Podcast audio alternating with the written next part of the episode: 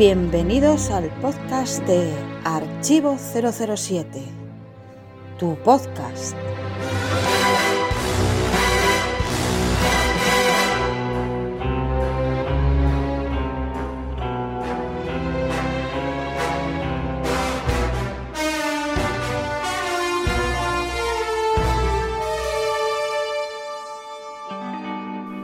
Ha sido una conversación muy agradable, querido James. Deberías actuar en público. En cuanto a ese pequeño problema tuyo, el de no distinguir a los hombres buenos de los malos y a los héroes de los villanos, no hay duda de que es un problema difícil desde el punto de vista abstracto. El secreto está en la experiencia personal, tanto si eres chino como si eres inglés. Se paró ante la puerta. ¿Admites que Le Chiffre fue malvado contigo y que lo matarías si lo tuvieses delante? Pues en cuanto vuelvas a Londres, verás que hay otros Le Chiffre con la intención de destruirte a ti, a tus amigos y a tu país. M te hablará de ellos. Ahora que has visto lo que es un hombre realmente malvado, sabrás lo malvados que pueden ser y los perseguirás y destruirás para protegeros a ti y a las personas que quieres. No esperarás a discutir el tema. Ahora ya sabes cómo son y qué hacen a la gente. Puedes mostrarte un poco más exigente con las misiones que aceptes. Quizás prefieras asegurarte de que el blanco al que has de acertar es en verdad de color negro, pero hay infinidad de blancos de color negro en el mundo. Todavía te queda mucho por hacer, y lo harás. Y cuando te enamores y tengas un amante, una esposa, hijos que cuidar, te parecerá aún más fácil. Macis abrió la puerta y se detuvo en el umbral. Rodéate de seres humanos, querido James. Es más fácil luchar por ellos que por los principios. Se echó a reír. Pero no me defraudes si te vuelvas humano. Perderíamos una máquina fantástica. Se despidió con la mano y cerró la puerta. ¡Eh! gritó Bond. Pero los pasos se alejaron deprisa por el pasillo.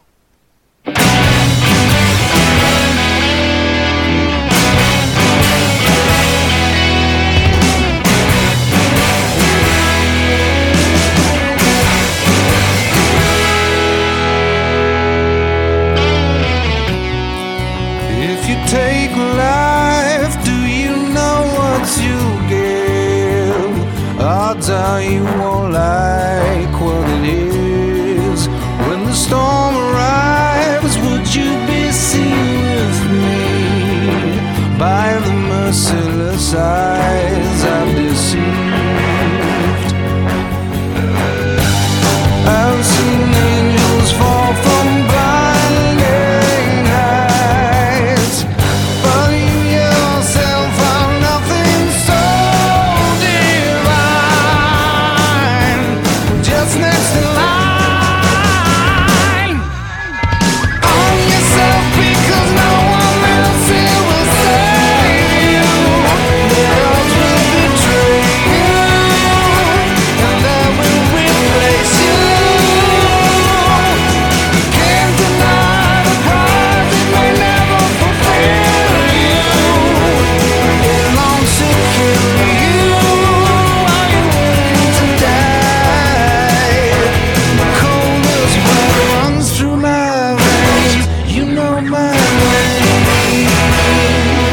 Saludos y bienvenidos todos al podcast 169 de Archivo 007. Mi nombre es Gonzalo González, más conocido en los foros como GGL007, y os doy la bienvenida a un nuevo podcast de Archivo en el que, como acabáis de escuchar, hemos empezado con un fragmento, como siempre, de Ian Fleming, en este caso del capítulo 20 de Casino Royale, muy famoso, es el que se llama La naturaleza del mal, y en él, después de Bond haber acabado con Le Chiffre, está en el hospital convaleciente y va a visitarle René Macis, y como sabéis, pues establece una conversación muy interesante sobre, bueno, sobre quiénes son los malos y los buenos, sobre lo cerca que ha estado Bond de la muerte, e incluso se plantea ya dejar el servicio, recordemos que es la primera novela de Ian Fleming, y ya tiene esas dudas existenciales, precisamente por lo mal que lo ha pasado, y bueno, como acabamos de, de escuchar, Macis le convence de que en la vida real sigue habiendo muchos villanos, muchos malos, que ahora la verdad M le convencerá de que tiene que hacer su trabajo, y como dice con ironía, pues que no se vuelva demasiado humano James Bond, porque sigue siendo una máquina perfecta que tiene que salvar al mundo. Y de esa forma pues lógicamente le quedaban muchas novelas que escribir a Fleming. Y de hecho todavía le quedaban unos cuantos capítulos en Casino Royale porque este es el 20 y son 27 ya sabemos que después sigue la historia con, con Vesper. El caso es que bueno traía a colación este, este fragmento de Casino Royale para deciros que James Bond sigue siendo vigente en los tiempos que corren, sigue siendo de actualidad, desde luego el mal sigue estando vigente por desgracia en el mundo y por eso necesitamos a James Bond 007 a pesar de los acontecimientos del final de Sin Tiempo para Morir, todos sabemos que James Bond will return, James Bond volverá, y estamos con ganas de Bond 26, aunque no lo parezca, los famosos somos insaciables. Acaba de estrenarse, como quien dice, el año pasado, Sin Tiempo para Morir. Bueno, pues ya queremos más de James Bond. Por desgracia no tenemos muchas noticias al respecto, pero vamos a dedicar este podcast, como ya sabéis, precisamente a lo que esperamos de Bond 26, a qué queremos de Bond 26, a lo que nos gustaría que pasara, dónde queremos verle, tal vez en España, pero en qué ciudad o en qué localización, qué chicas Bond, qué canción, qué acción, qué coches, bueno, un poco nuestros deseos o nuestras esperanzas y ya veremos de aquí a, no se sabe cuánto tiempo cuáles de ellos se cumplen o si se cumplen algunos de ellos en un debate que, que va a ser muy interesante y que evidentemente os recomendamos y os emplazamos ya a escucharlo. Además tendremos nuestras habituales secciones en este podcast, así que sin más preámbulo vamos ya a pasar entonces al inicio de este podcast, como digo, 169 de Archivo 007.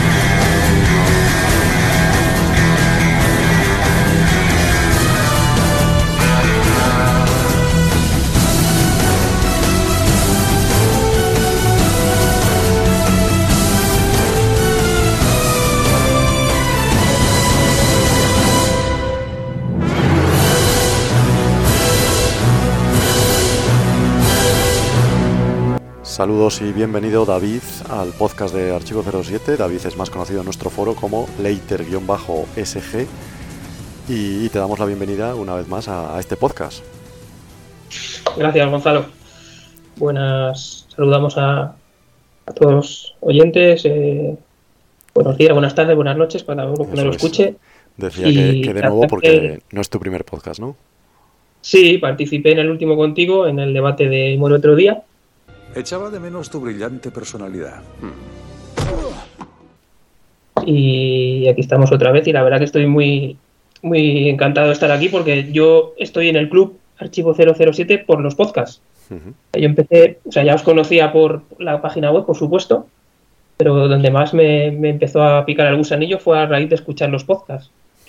Entonces, para mí que estar en un podcast con vosotros, pues es una, una enorme satisfacción y, oye, eso te iba a decir, cuando empezaste a oírlo, fíjate quién te diría que ibas a estar tú ahí hablando. No está mal para un hombre que empezó su vida rompiendo cadenas y doblando barras con los dientes en un circo. Sí, además que ha sido hace nada, fue en febrero, prácticamente nada. Pues nada, nosotros encantados de que te unas y de que participes. Está, está abierta la puerta a, todo el que quiera participar en estos podcasts, siempre lo decimos. Solo tenéis que dejarnos un mensaje en cualquiera de nuestras redes o en el foro y, bueno, es, relativamente fácil porque solo hace falta los cascos y el micro y bajarse el Skype. Y, bueno, si tú repites, señal de que te gustó la experiencia, ¿no?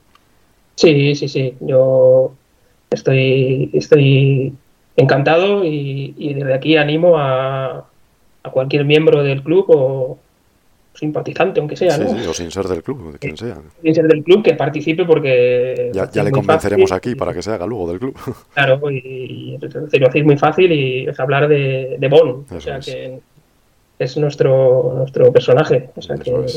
Y este podcast, por ejemplo, lo dedicamos a Bond 26, a nuestros deseos sobre Bond 26, aunque en realidad todavía no sabemos nada, por eso van a ser los deseos. Y, por ejemplo, ¿cuándo llegará? ¿Cuándo cree, puede o cuándo quisieras tú que llegara? Mañana, ¿no? Sí, yo pues, si fuera por mí, pues en, en, otoño del 2022. Eso, que lo hubieran rodado en secreto ya mañana. Hubieran rodado en secreto y de repente el 5 de octubre, ¿no? que es el Día Mundial de Bond, nos digan, oye, el, el, 31 de octubre estreno, Bond 26. Ojalá, ojalá. Pero bueno, que, que cuanto antes, esto es un poco un deseo, pero cuanto antes mejor. Si, en el si en el 2022 a finales nos dan una buena noticia y para el 23, para el 24. Yo espero que no se vaya mucho más del 24. esperemos, esperemos. Sobre todo yo hablaremos después en el debate y daremos muchas vueltas también a la fecha. Vamos a empezar ya con nuestras secciones habituales, empezando con las opiniones de los oyentes de nuestro podcast anterior. Opiniones de los oyentes.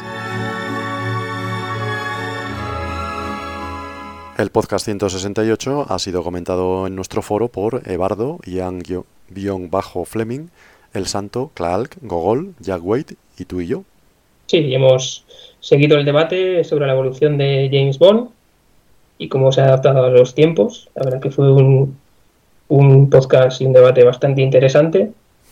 y, y, viendo cómo desde que apareció en el 62 hasta hoy, cómo ha ido evolucionando y cómo se ha ido adaptando a los tiempos. Y, y fue un debate bastante bastante interesante. Lo decíamos en el foro precisamente que se habían tocado todo tipo de temas más o menos inesperados porque parecía que, que no había mucha salida al debate y sin embargo Pablo, que lo hizo muy bien como siempre, pues fue capaz de introducir ahí todo tipo de temas de si eh, cómo se trataba a las mujeres antes, cómo se trata ahora, de si el Bond negro, el Bond blanco, de si el personaje había cambiado, de cómo era el Bond de Connery frente al Bond de Craig o el Bond de Brosnan.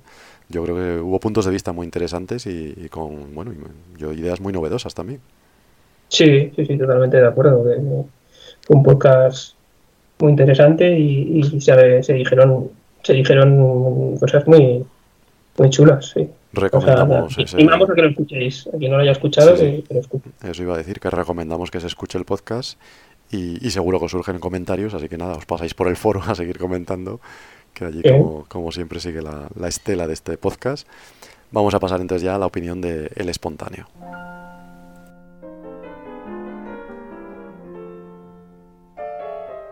El Espontáneo.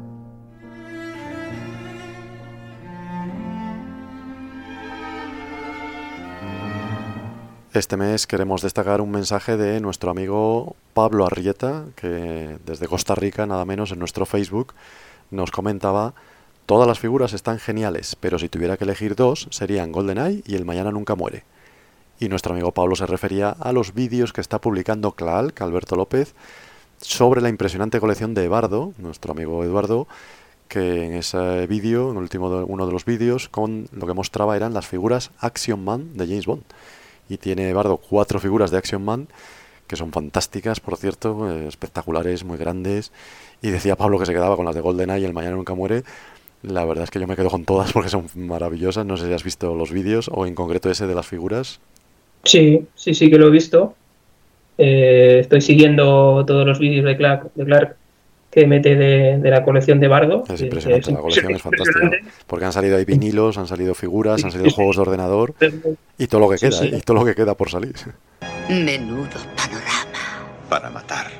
Y a mí me gustó el de, el de Roger Moore, ¿no? El de la espía que me amó ahí con sí, sí, de esquiador. Salía con el mono eh, amarillo desde el prólogo, precisamente. Era muy espectacular. Una mítica. El de Operación Trueno salía en bañador, por ejemplo. El Action Man era en bañador, está también muy bien. Sí. Y que es cierto que las caras eran un poco, no eran no era ningún persona, o sea, ningún actor. Claro, ahí los derechos de imagen todavía los tiene el actor, por eso apostaban por un Bond más neutro, como si dijéramos, ¿no? Que valiera para todos. Sí, sí, sí. Entonces chocaba un poquito, pero la verdad que menuda colección, menuda colección. Sí, sí, es espectacular. Y bueno, es, ya sabemos, el coleccionismo bondiano es para todos los bolsillos. Tenemos ahora ya Funcos, tenemos también las de Corgi, que son de más calidad. Pues bueno, también están los Action Man, esas cuatro figuras que sacaron en su momento fue yo creo durante la era Brosnan, en la segunda bombanía, como digo yo, cuando salieron uh -huh. esas figuras y bueno, en homenaje también sacaron un Connery y un Moore, Operación Trueno y La espía que mamó. Pero bueno, como comentaba Pablo, las más llamativas era GoldenEye y El Mañana Nunca Muere, que venían además con un fotograma de la película en 35 milímetros, que era muy bonito. Sí, ¿verdad? Y bueno, nada, sí. eh, recomendamos esos vídeos de Clal, desde luego, porque la colección de Bardo es maravillosa.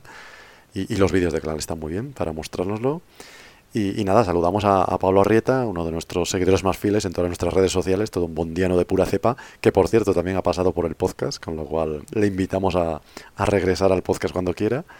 Y bueno, saludamos también a todos nuestros seguidores de Facebook, porque podéis seguirnos en Facebook, Instagram, Twitter, nuestra web, en el foro. Y bueno, ahí está David, por ejemplo, tú que nos acabas de conocer, pero que ya eres todo un habitual en el foro, ¿no? Sí, la verdad que que todos los días intento entrar un, un ratito y, y, ver pues los hilos por dónde van y, y la verdad que sí, sí que me, me, gusta estar informado y conocer vuestro, vuestras opiniones y la verdad que... No sé, no sé si nos sigues también en otras redes, a lo mejor Instagram, Twitter. No, no. no, no Yo no, no tengo, no, no tengo Instagram, no tengo Twitter, no tengo nada de estas cosas. Soy un poco analógico. Sí. Para ciertas cosas estoy chapado a la antigua. Y tengo WhatsApp y, y vale.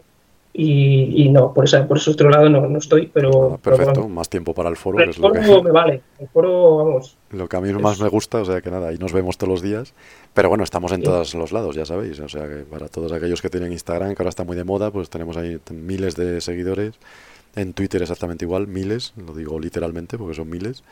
Y bueno, en Facebook también llevamos muchos años, así que nada, eh, en cualquiera de esas redes os esperamos.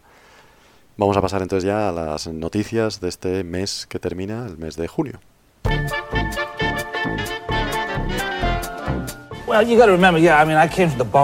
Hola, soy Pierre Rosnan. Como sabéis, fui el quinto actor Bond. Lo que no sabéis es que me encantan los vídeos que hace Alberto López, Alex Clark para el Club Archivo 007 y que como soy fan de Star Wars, también sigo su página de Facebook dedicada a esta saga, Taller Skywalker, donde publica diariamente fotos y vídeos de eventos, cortometrajes y proyectos de todo tipo.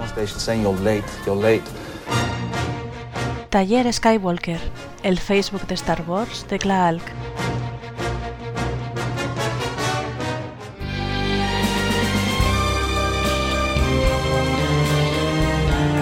Noticias del mes.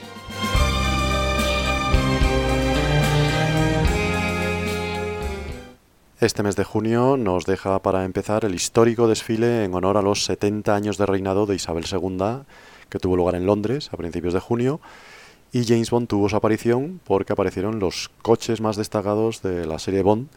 Y pudimos ver el Aston Martin DB5, pero también Rolls Royce, el Land Rover, Lotus. Desfilaron por las calles de Londres, hubo muchas fotos, muchas emblemáticas, porque había alguna magnífica delante del Palacio Buckingham. ¿Qué te pareció ese desfile? No sé si has visto las imágenes o el vídeo. Sí, he visto alguna foto que habéis y a mí siempre me ha gustado esta, esta, esta manera que tienen los ingleses, no, sé- no sé digo si de reírse de sí mismos o de celebrar estas cosas, ¿no? Que, que lo viven con tan ¿no? naturalidad y son capaces de sacar los coches de Gisbon y las Spy Girls y, Dejando alto el pabellón inglés, señor.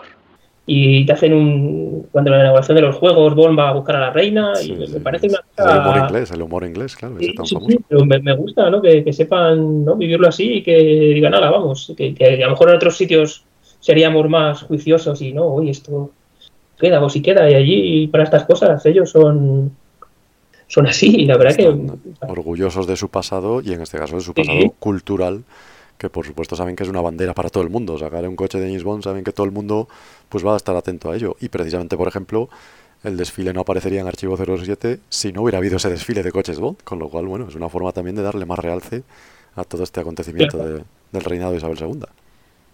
Sí, no, la verdad que sí que han sabido, ¿no? Lo que tú dices, han buscado a lo mejor imágenes de muchas otras de muchas cosas para que por los que les guste los coches, pum, los que les guste otras cosas de cosas, ¿no?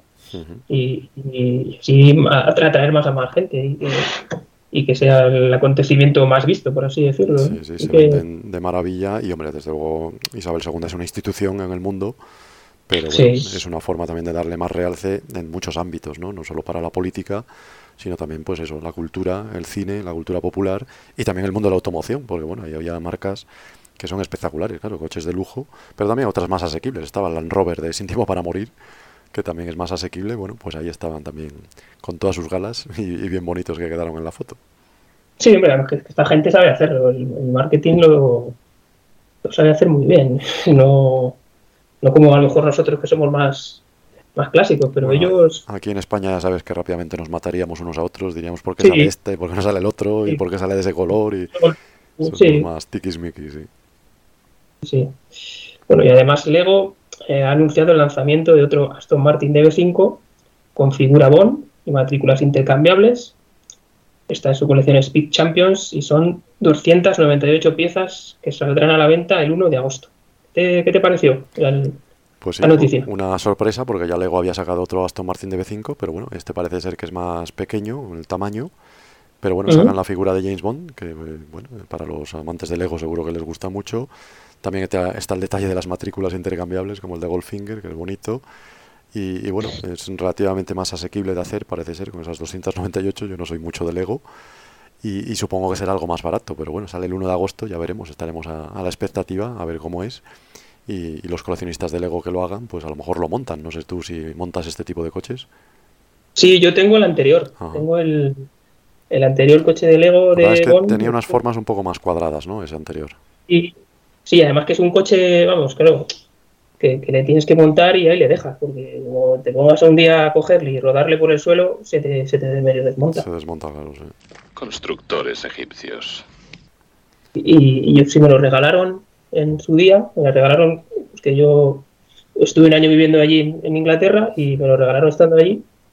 Y, y la verdad que le tengo aquí en la estantería, que yo, vamos, yo Pero lo has conseguido montar, lo montaste. Sí, sí, sí, lo monté, Ah, lo bueno, monté. bueno, vale, vale. Lo monté, luego una vez me, lo cogió mi hijo para jugar y se me desmontó un rabo un poco, me tocó montar otro poco. Bueno, Sí, porque es- es un poco que como, como le toques mucho se te va. Y, nada. y de exposición. Sí, de exposición. Y además que, pues lo que te decía, viendo la colección de Bardo, yo lo mío, que tengo el Aston Martin de Lego y otro Aston Martin así como de radio control, no tengo más. Bueno, bueno, ya es algo. Ya es digo- algo. Y bueno, las películas y libros, ¿no? Pero, pero no tengo nada más, pues, pues es mi, mi Lego de, de, de Aston Martin para mí es mi, ¿no? No, te- no tengo otra cosa, pues este es mi la joya de la corona. ya la corona, sí, sí. sí, No, sí. eh, un buen consejo es que no te compares con el bardo porque es inalcanzable. Bueno, ya, ya, Ya ya. Además yo, tampoco, tampoco soy muy, muy de coleccionar. Ya. No, hombre, el Me gustaría- principal problema sobre todo es el espacio. A mí me encantaría tener todo lo que tiene Bardo, pero es que no me cabe en ningún sitio, con lo cual me tengo que conformar con vérselo a él. Yo soy más de. A, a mí lo que me gustaría tener es, es más el tema libros. Eso sí, y sí que es. Y que me importaría tener más libros y. Pero de, de- de figuritas, muñequitos, eso no, no soy yo muy. No soy muy de, hecho, de eso. Libros sí, me gustaría tener cuanto más libros de Bond, mejor. Y, Bueno, pues, y- Lo que pasa es que ahora que ya tienes ese Lego, igual te regalan el nuevo, quién sabe. sí, porque mi hijo es bastante. Claro, si le gusta a tu hijo, pues nada. jugar a los Lego y tiene varias cosas de Lego y sí que tenemos la revista de Lego y venía ahí en la revista y además que en este Lego que tengo yo pues no viene James Bond, ¿no? Viene Claro, no viene solo la figura, sí. Entonces oye, pero claro, no vas a comprar la figura para solamente James Bond, ¿no? Ya. Bueno, quién sabe, a lo mejor un día aparece por aquí de regalo. Yo si Ahora- aparece, Ahora te toca regalárselo a él, que él lo monte y luego tú juegas con él y se lo destrozas, claro. hacemos una, hacemos una carrera con los dos Aston Eso es. Martin, A ver cuál se rompe antes. a ver quién, a ver quién eso le destroza. Sí. Sí, sí. Parecen niños con sus juguetes. Pero bueno, Bueno, también este mes de junio se ha publicado el libro Un país de película de nuestro amigo y socio Jaume Palau. Y en Un país de película se recorre España, los escenarios de las películas que se han rodado en nuestro país durante muchísimos años, desde los eh, 40 en adelante. Y por supuesto aparece James Bond, por eso nos traemos a colación.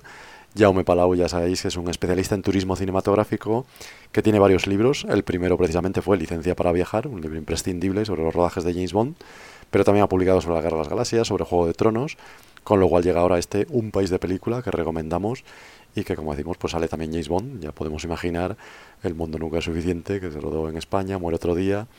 No sé si has visto alguno de los libros de Jaume, si los conocías, qué te parecen, o si has visto este Un país de película. Eh, no tengo ningún libro de, de. Eh, sí que he visto la noticia de este nuevo libro. Eh, el anterior que tiene de, de- dedicado a Bond es un libro de los que tengo ahí en mi lista de peticiones. Te lo recomiendo porque es, es muy bueno, muy bueno. Yo siempre destaco que, que te va película por película y te dice, lo, por Sí. supuesto, dónde se rodaron, pero además te dice también cómo están en la actualidad esos lugares. Es decir, si se pueden visitar, el horario de visita, lo que te enseñan dentro. Es decir, es muy completo y se nota que Jaume eh, conoce todos esos sitios donde ha estado. Me imagino que no todos, pero vamos, la sensación que da es que tal cual estuvo en Bahamas y te dice lo que puedes visitar bajo el agua, vamos, eh, hasta ese punto llega. ¿Qué vista tan aguda tiene usted? Verás cuando llegues a mis dientes. Es Sí, muy, sí, yo creo que es, un libro que, que- que me compraré. El libro de, de, las, de los sitios de rodaje de Bond, porque todo, todo, todo fan de Bond, eh, cuando hemos ido a, a países, hemos estado buscando. Claro, claro. pues, Para eso es, es un libro de consulta, claro. Claro, yo la primera vez que fui a París, que era un, era un chavalín buscando el puente donde acaba el, el, el- el Renault y luego donde se tira en el barco, buscando la puerta hasta de, también de Londres del Támesis, o sea que en el fondo luego todos buscamos sitios así icónicos donde se han hecho se han hecho el rodaje, o sea que yo es un libro que, que- que tendré. que Pues tendré, ahora es que se lleva mucho lo del turismo cinematográfico y por eso Jauma ha publicado todos esos títulos y precisamente en un país de película, pues bueno, centrado en España, que nos queda más cerca también para viajar, pues vienen todas esas películas clásicas que se rodaron aquí, bueno, desde Almodóvar, pero también desde Samuel Bronston, clásicos de Hollywood, y también, como decimos, James Bond. Así que nada, toda la suerte en ese nuevo libro a Jauma. Sí, además que habrá muchísimas películas que se han rodado en España. Sí, sí, cientos, claro. 60, 70, ¿no? El Spaghetti Western y yo qué sé, y muchas otras Spaghetti. Western también, Clint Eastwood, claro. Sí, sí, sí. hay muchas. Aquí en Segovia, yo soy de Segovia, Pues tenemos Orson Welles por ahí pasó. y tenemos un rodaje de películas toda- todas las semanas, o sea que ah, extrapolarlo a toda España, pues fíjate qué, qué libro más, más recomendable ¿no? para la gente que le guste eh, un poco las curiosidades de dónde se ha rodado el sitio y, y esas cosas. O sea, eh, totalmente recomendable. Eso es. recomendable. Y también Fenómena Barcelona anuncia un ciclo Bond para celebrar el 60 aniversario en el que proyectará todas las películas de, de la saga en una semana, del 22 al 28 de agosto en 4K, en versión original subtitulada. ¿Qué, qué te parece, Gonzalo? Pues me parece fantástico. El problema es que son todas en una semana, lo cual es un atracón. Son 25 películas en una semana. Me parece que ponían también un documental. Y bueno, es un poco una locura, del 22 al 28 de agosto. Y bueno, si te pilla allí en Barcelona eh, de vacaciones, pues bueno, puedes ir a alguna, porque a todas me parecería excesivo. Pero bueno, Sí. eh, algún socio que tenemos sí que ha dicho que a lo mejor le viene bien y, y se pasa por allí. ¿no? Ya veremos a cuántas va. Desde luego es una oportunidad fantástica. El cine fenómena, ya sabemos que es de lujo, y pone mucho clásico. Y ver a James Bond en pantalla grande siempre es un placer. Nosotros lo hacemos en la convención, pero bueno, solo ponemos una, que ya bastante es. Pero sí, sí, son todas en, en- una semanita. No sé si, si a ti te gustaría ir o si podrás ir a lo mejor esa semana de agosto. No, no, no puedo, no podría, creo. Pero la verdad que sí que eh, a mí ver las películas, bueno, de- yo de la primera película que he visto en cine es Licencia para matar, pero de ahí para atrás verlas en cine con el, con el sonido y, vamos, sí que me gustaría. Sí que es cierto que meterte todas las películas en una semana Sí, es un poco atracón. Es un atracón. es un poco atracón y, y a lo mejor te, te sienta hasta mal. En mi oficio hay que estar preparado para lo inesperado. Pero ver esas películas, esas primeras películas de Connery, a la de Lazenby, en un formato En 4K, de claro, la imagen digitalizada, 4K todo y- limpio. y- sí.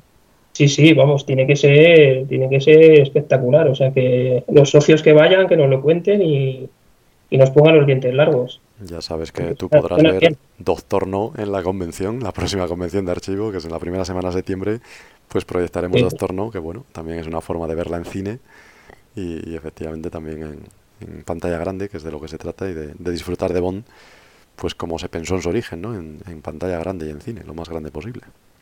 Y pues mira, una, una, una menos y, y con ganas de Eso verla Una su... oportunidad Sí, sí, sí, solamente por eso ya hay que ir a la, a la convención. a la sí. Muy bien, pues nada, eh, vamos a pasar entonces a destacar la noticia de este mes de junio.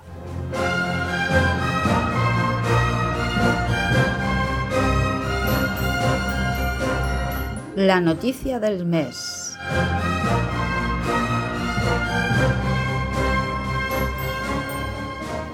Y la noticia que queremos destacar este mes es la exposición Bond y además otras actividades varias que va a organizar nuestro amigo Antonio San Narciso en La Cañada, un pueblo de Ávila, durante los días 5, 6 y 7 de agosto, el primer fin de semana de agosto, 5, 6 y 7 de agosto. Antonio San Narciso, que tiene la tienda Universal Sports, una tienda de merchandising de James Bond, siempre nos acompaña en las convenciones, allí monta siempre un espacio y en su tienda la verdad es que es imposible no comprar algo porque es fantástico todo lo que tiene, objetos que vienen de importación, por supuesto la mayoría.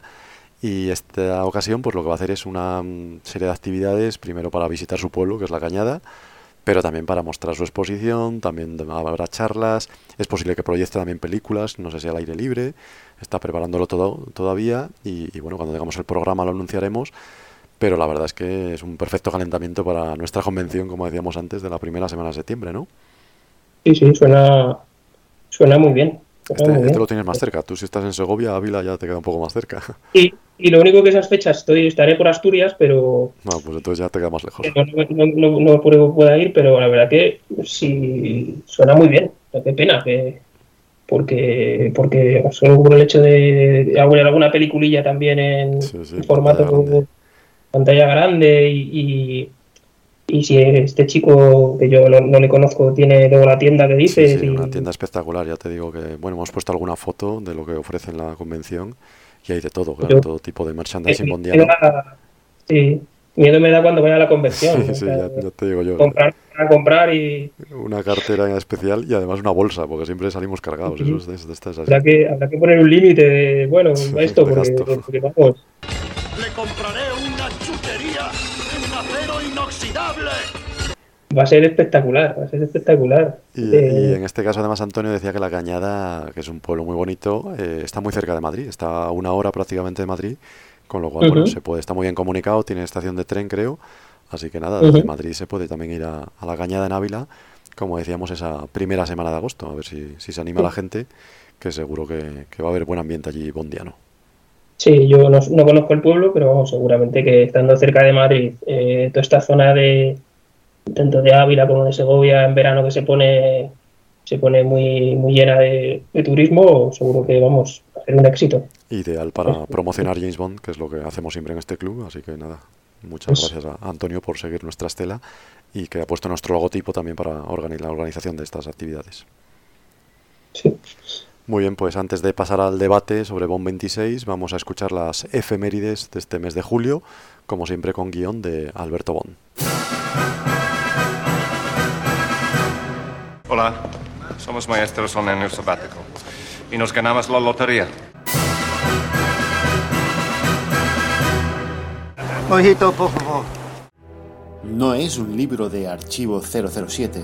Es un libro del staff del Club Archivo 007 se titula Ian Fleming y James Bond, Conexión España. Y no te lo puedes perder.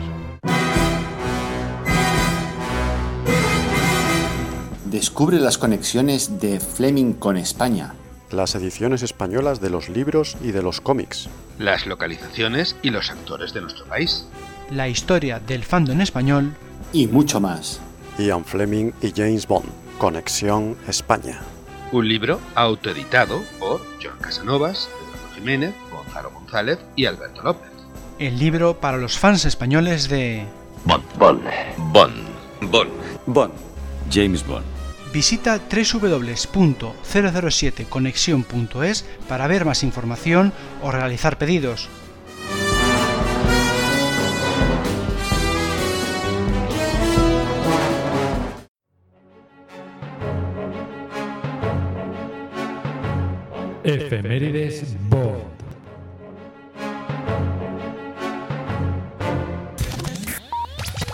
El 27 de julio de 1922 nació Adolfo Celli, que interpretó a Emilio Largo en Operación Trueno. ¿Entiende mucho de escopetas, señor Bond? No, un poquito de mujeres. El 7 de julio de 1977, 7 del 7 del 77, Hace 45 años fue el estreno y la premier de La espía que me amó en Londres. Pero James, te necesito. También Inglaterra.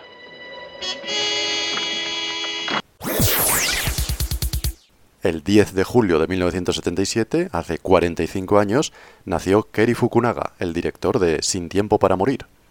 Cuando su secreto salga a la luz, date por muerto.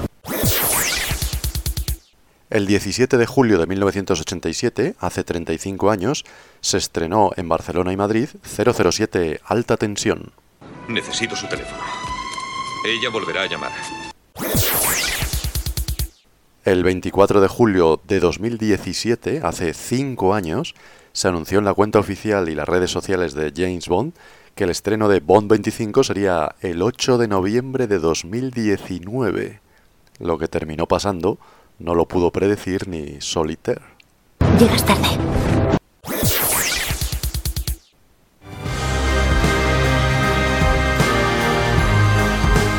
Atención a todas las unidades, atención. El debate comenzará en 3, 2, 1. Y comenzamos el debate saludando a Endica, más conocido en los foros de Archivo 007 como Endica 007. Un placer, Endica, tenerte con nosotros otra vez porque ya eres un habitual del podcast, ¿no? Sí, encantado de volver a estar aquí en el podcast como otros meses y a ver qué tal el debate. Siempre que no haya spoilers, eres un fijo por aquí, porque a ti lo que no te gustan son los spoilers, pero claro, cuando no hay película Bond estás a la que salta. Exactamente, ahora no hay problema de spoilers. Muy bien, pues nada, este podcast es todo lo contrario, porque va a ser pura especulación, está dedicado a, Bond 26, de la cual no sabemos absolutamente nada. Así que bueno, vamos a hablar de nuestros deseos, de nuestras esperanzas o de lo que queremos para esa película. Lo primero, evidentemente, es que queremos que llegue cuanto antes, me imagino que vosotros también, pero bueno, hay que empezar hablando de, del actor o del enfoque que se le va a dar a la película, que es lo primero que han dicho Bárbara y Michael, hay que pensar en qué enfoque le damos para fichar al actor. Entonces, bueno, eh, ya tuvimos un podcast que dedicó Pablo, nuestro amigo Pablo Ortega, el podcast 166, al nuevo Bond y cómo sería ese nuevo Bond. Y bueno, brevemente podemos resumir en una pregunta si preferís un reinicio y otra vez con un Bond joven o preferís continuar con un Bond a lo mejor ya en su trabajo, ya instalado, como era por ejemplo a lo mejor el de Doctor No, y valdría entonces un actor más maduro. ¿Qué prefieres tú, Indica? Bueno, yo ya dije en un podcast anterior que, que prefería un, un, Bond más maduro, que, me parece un buen momento para, para, para ese tipo de, de James Bond, que ahora están de moda actores de acción de, de edad avanzada están, están triunfando en, en, las pantallas y creo que no, no estaría mal un buen, un buen veterano. Ahora que has vuelto, espero que nos concedan un poco de sexo y violencia. Yo también lo espero. Uh -huh. Incluso ya consagrado, entonces, ¿te atreverías con algún nombre? Siempre ya dije que me gustaba mucho el actor que hace de, de Loki. Uh -huh. que es también Idris Elba, pero bueno, yo Idris, Idris Elba me gustaría más como, como M. Uh -huh. ¿Y a ti, Leiter SG, qué te parece Bond? ¿Cómo sería? ¿Otra vez joven y que nos cuenten su inicio en el servicio? ¿O ya veterano, o como si no hubiera pasado la etapa Craig, continuando, por ejemplo, donde lo dejó Brosnan? Uh -huh. Bueno, primero, hola Indica, encantado de estar otra vez contigo en el podcast. Y, y, bueno, a mí es que los, los, los, reinicios no, o el reboot ¿no? que se dice, no, no me gustaría. Me gustaría un, un, joven y otra vez empezar en el servicio. Entonces preferiría un, un Bond más, más madurito que, que ya estuviera, no sé si la continuación de, de, de donde lo dejó Brosnan y seguir por ahí. O, o, yo siempre me ha gustado, me gusta la idea de, de, de, como estoy leyendo el libro este de Tiger Mortis, ¿no? Iba, de Horowitz, iba metiendo misiones entre los libros de Fleming, uh -huh. pues alguna misión ahí entre, entre alguna película que haga referencia y no sé, eso es una cosa que a mí me, me, me llama ahora mucho la atención y, y, me gusta, pero también es cierto que he de decir que este debate cuesta porque como, como, como el final de la película anterior sabemos cuál es, ¿no? Sí, bueno, habría que ignorarla pero totalmente, ahora, claro. Pero ahora Gilgon está muerto. Dios mío. Ha liquidado a James Bond. Pues es como decir, ¿por dónde van a tirar esta gente, no? Sí, no tenemos ni idea, por eso es pura especulación, como decía. Y, y bueno, no. si tú quieres ya un Bond en el trabajo, te atreves con algún nombre, como Tom Hiddleston, que decía antes Indica. No sé si tienes tú algún nombre ya de algún actor ya consagrado, a lo mejor, o, o más maduro. Sí, yo eh, eh, también coincido con la indica con Tom, porque Tom Hiddleston, porque la serie este que hizo del infiltrado me gustó.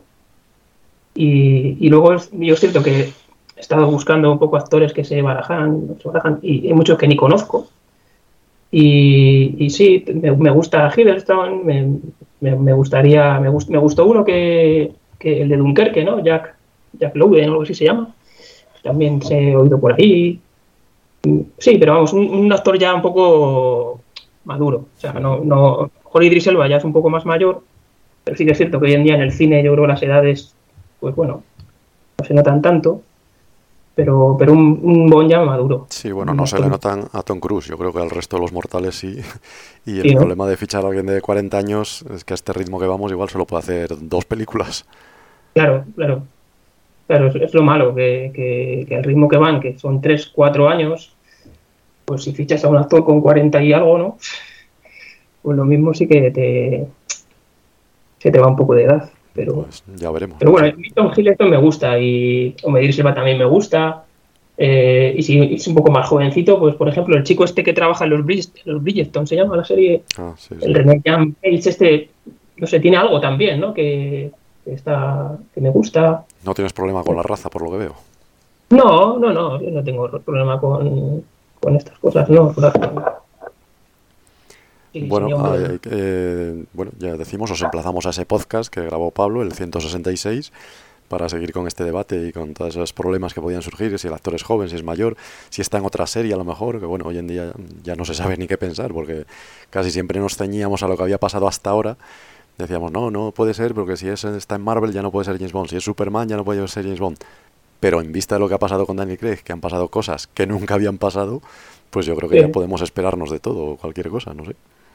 Bueno, yo lo de que un actor no puede hacer muchas películas, eso tampoco lo veo tan mal, porque de hecho los actores anteriores, muchos de ellos, las últimas películas bajaba mucho el nivel de, del actor y de, las películas, o sea que si hace tres o cuatro y no puede hacer más, tampoco lo veo mal, porque a veces se alargaba demasiado el actor. Ya, bueno, lo que pasa es que, claro, estamos acostumbrados a Bonds de larga duración, ¿no? Que hagan muchas películas. No sé, otra especie de ciclo corto, ¿no? Como el de Daniel Craig, que bueno, fueron cinco, pero vamos, si es más mayor, pues igual solo puede hacer tres, por ejemplo, una trilogía. Bueno, uno de los más queridos Bond es Timothy Dalton, que solo hizo dos. Sí, bueno, y la hacen una, claro, pero bueno, fueron circunstancias ajenas a ellos, claro. En este caso se plantaría como trilogía y otra vez con un final cerrado y bueno, no sé. Es un poco... No sé, a mí eso otra vez no, ¿eh? Sí, no sé, es, volver otra vez a repetir ese esquema de Craig, que ahora también se lleva mucho, porque ya sabemos que Marvel lo tiene planificado mm. todo de aquí a no sé cuántos años. Y si se sigue ese esquema, pues a lo mejor se parte de ahí. Lo de Craig ha sido un poco improvisado, el ir haciendo cada película como si fuera un añadido a lo anterior, cuando lo anterior ya lo había cerrado. Entonces, bueno, si ahora se planifica una trilogía, por ejemplo, con Tom Hiddleston, serían tres películas con final cerrado. Hombre, teniendo en cuenta que ahora no tenemos nada, yo firmo ahora mismo, claro. Sí, claro, lógicamente. Yo igual, si de nada eso. Desde luego. Pues, pero, pero, pero bueno si estamos acostumbrados a lo mejor a una saga más, más larga con actores que han hecho más, pues como, decía, como decía antes, lo que estamos acostumbrados me parece que ya no vale, ahora todo vale, entonces yo qué sé. Puede pasar además que, cualquier cosa. Que, imagino yo que los productores tampoco son eternos, ¿no? O sea que. Sí, bueno, eh, Michael, Michael tiene 80 años, claro. Y Bárbara, que parece una chavalilla, pero también tiene ya. Sí, sí, tiene unos cuantos, sí. Entonces, cuando me vienen unos nuevos productores y, son más. Y le dan, la vuelta, le dan la vuelta a la franquicia, claro. Y hay que pensar también en el papel de Amazon, que nunca se sabe. Bien. Bien. Bueno, vamos a, seguir porque esto ya lo hemos hablado en más podcasts. Ahora vamos a centrarnos en otros detalles de la película, como puede ser el guion, por ejemplo, la historia, o en quiénes pueden ser los villanos. Siempre se dice que los productores se fijan en los problemas que afectan al mundo actual para construir a partir de ahí el guion. Y bueno, hoy en día parece que Rusia se, bueno, se ha desplazado a ese lugar de, de los polos y ocupa el puesto de enemiga de Occidente casi para todo el mundo, con lo cual a lo mejor vuelven los rusos como villanos. No sé si os gustaría que se tocara ese peligro ruso o a lo mejor preferís integristas islámicos, que siempre es una amenaza en la sombra. Tal vez también pueden ser eh, amenazas actuales, se me ocurren las filtraciones de información en la red. Lo que pasa es que eso ya lo hemos visto en Spectre, por ejemplo, y en Sin Tiempo para Morir. Y bueno, lo del virus lo vimos en Sin Tiempo para Morir, antes incluso que en la vida real.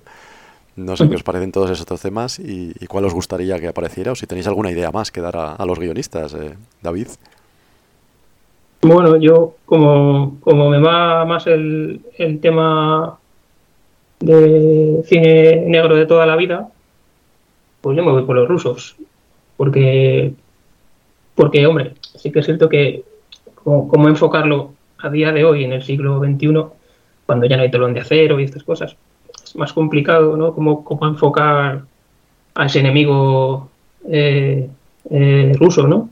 Pero a mí me gustaría que fuera por ahí y por, por, por, la vieja escuela de, de, del cine negro, ¿no? del espía de toda la vida, ¿no? Algún nostálgico del comunismo, a lo mejor, algo así, como Orlov sí. el Pussy. Como echo de menos la Guerra Fría. Sí, una cosa así, sí, gustaría, a mí sí que me gustaría por ahí. es complicado hoy en día, es complicado hoy en día porque, no sé, en qué charco te metes, ¿sabes? Sí, sí, no, claro, lo digo tangencialmente, porque no, no puedes hablar de Putin, claro. Entonces, ¿qué charco te metes? Porque a mí digo, los chinos, pero que los chinos hacen un enemigo chino y, yo qué sé, se te ha quitado la... Sí, ese mercado, el mercado chino. Claro, y, y, es un poco complicado ver cómo lo hilas ahí para que que nadie se enfade. Sí, bueno, hablamos siempre de, forma sutil, como decía, no puede aparecer Putin, primero porque a lo mejor cuando estrenas la película ya no existe. Y, segundo, porque claro, siempre la saga Bond ha tocado temas de actualidad, pero con mucha elegancia y sutileza para no señalar a nadie ni perder ningún mercado, todo hay que decirlo. No sé tú, indica qué, problemas actuales ves en el mundo que puedan aparecer en una película Bond. Pues yo el otro me estaba pensando en, en, irnos por, por, otro lado. En, como dicen muchas veces los productos de, de Bond, cuando dudes, eh, vuelve a, a, Fleming. Y a mí me gustaría que a lo mejor volver a, a, películas que ya se han hecho, volverlas a hacer, pero hacerlas más fieles al libro, incluso hacerlas en la época en que estaba basada el libro. Es decir, por ejemplo, coger Moonraker y hacerla exactamente como en el libro, basada en esa época y la historia que, que cuenta en Moonraker. Sí, eso lo hemos no comentado alguna la... vez, pero es muy peligroso porque ya sabes que la serie Bond siempre apuesta por la tecnología y una serie de marcas que lanzan sus últimos productos. Entonces, si la ambientas en los años 50, ya no tienes esos productos y ahí pierdes mucho mercado. Bueno, pero ahora mismo creo que, que ese sería el cambio, un cambio radical en la saga que podría, podría hacerla un cambio, o sea, hacerla rejuvenecer aunque parezca mentira, volviendo al pasado, que decir, hacer una película de época y yo creo que no estaría mal. O, una otra opción sería otra opción sería pues ir a, a, los libros que no son de Fleming, libros que se han publicado posteriormente y ahí tenemos muchas historias que, que podemos contar y que no tenemos por qué ceñirnos a, la actualidad, que decir, a, no hablar de, ni de Putin, ni del coronavirus, ni de, ni de los problemas islámicos. Sí, sí, bueno, yo comentaba esas propuestas porque es lo habitual en la serie de Bond, tocar siempre algún tema de actualidad. Y, bueno, lo hemos visto desde los 70 a los 80, siempre pues ha estado la, desde la crisis energética, el cine de artes marciales, en los 80 los microchips, también el narcotráfico, luego en los 90 la caída del muro, lo teníamos en GoldenEye, y ahora, bueno, pues en estos años 2000 pues teníamos desde el 11S que se mencionaba en Casino Royale hasta las nuevas tecnologías, por eso, pues no sé, pensando en la actualidad, Sí, me ocurrió toda esa mezcla, pero vamos, que, que, no tenemos ni idea. Y que a lo mejor a mí también me, me, gustaría o apoyaría yo a un villano de esos megalómanos que a lo mejor apuesta por reconstruir la humanidad. Claro, lo han hecho en el espacio, lo han hecho también bajo el agua. Drax, ¿no? Sí, como Drax y como Stromberg. Y no sé, uh -huh. a lo mejor eh, una nueva versión de ese tipo de megalómano, que en una base que quiere hacer una nueva raza, la verdad es que sería atractivo, sobre todo porque parece un poco clásico, pero a la vez puede ser muy moderno y amenazador, no sé. Mi organización no tolera ningún fracaso. A mí eso me gusta menos. Yo lo, lo, me gusta menos. Eh, a mí la, lo que ha dicho indica de, de, hacer una película medio de época, vamos, también me volvería loco por eso. Hacer una película ahí como si fuera la continuación de, de solo seguir dos veces o alguna película de por ahí de los 70 o, o finales de los 60. El problema es que ahí, ya sabes, Aston Martin claro, pues ya, ya, no te puede sacar un modelo. Ya, claro. Y esos son muchos millones. Bueno, claro. Pero sacamos un Bentley, el original, el que salía a las novelas y... Sí, pero eso no lo va a comprar la gente, claro. Eso es, es muy bien. No sé, sí. Bueno, ahora, Las armas también son muy modernas. A vender las películas en, en, plataformas digitales. La compró Amazon. Amazon vendería otras cosas. No necesita meter publicidad de, en la película. Las, las, cosas, ¿no? las, las cosas que vendan. La gente a lo mejor tira por ahí, pero yo a mí me gusta más, me gusta, me gusta esa idea de, de y sé que no lo van a hacer porque, porque yo lo veo difícil, la verdad lo veo difícil. Va por otras cosas, sí, y, van, y la taquilla es fundamental y a lo mejor hacer una cosa más, una película más intimista y no recaudas pues, los dinerales que pretenden recaudar y entonces ya es un fracaso y estas cosas que luego nos ponemos a debatir. Bueno, las, las, y que por ahí no van a ir las novelas son tienen escenas muy muy fuertes y crueles o sea en Moonraker sale chamuscado James Bond Sí, sí, y el accidente o sea, de coche también es, es terrible, sí. pero lo que yo quiero decir es que siempre Bond apuesta por la nueva tecnología, por lo más moderno, por ir un paso hacia el futuro sin llegar a, a tocarlo, a veces sí que lo ha tocado, pero bueno, y en ese sentido se parece un poco más a lo que está haciendo Tom Cruise en Misión Imposible, ¿no? Que siempre apuesta por lo último y lo más espectacular, sin necesidad claro, de volver al pasado. Para, no sé. para, diferenciarse un poco del resto de películas, pues eh, Bond podría tirar por otro lado. Sí, sí, desde luego sería original, eso está claro. Vamos a hablar de, de localizaciones también. ¿Dónde os gustaría llevar a Bond en Bond 26? Eh, Londres, por supuesto, tiene que salir pero no sé si a lo mejor os gustaría España, alguna particularidad de España, algún escenario que vosotros conozcáis y que sería bonito, interesante. El Bond de Craig, por ejemplo, en cinco películas que ha hecho, en cuatro ha visitado Italia. Entonces yo creo que Italia ya habría que aparcarla. Vaya, Banti. No sé si a lo mejor irnos muy lejos, a Australia, que nunca ha ido James Bond, tal vez a Oriente, que hace mucho que no va, o volver al espacio, nunca se sabe, bueno, no sé. ¿Qué os apetece que visite Bond, indica? Que digo, por ejemplo, Japón. A mí me gustaría que volviera Japón a la saga y ¿por qué no hacer un, una que sea más fiel a la, a la, novela de Solo se vive dos veces? Aunque era bastante fiel en algunas cosas, también era un poco cambiada en otras. Y volver a hacer esa película no estaría mal. También ambientada, les digo, ser más fiel a las novelas y estaría chulo. Bueno, sé que es algo... las distancias ha sido Sin tiempo para morir, solo lo he dos veces. Si te acuerdas del jardín y todo esto de Blofeld, sí. lo tenemos ahí. Bueno, son, está, está, como lleno de referencias a sí, otras películas. Sí, y además de Oriente, ¿se te ocurre algo más, Later? Bueno, eh, eh, bueno, lo que has dicho tú de, de, Londres, por supuesto. Sí, Londres por descontado, pero bueno, alguna más, claro.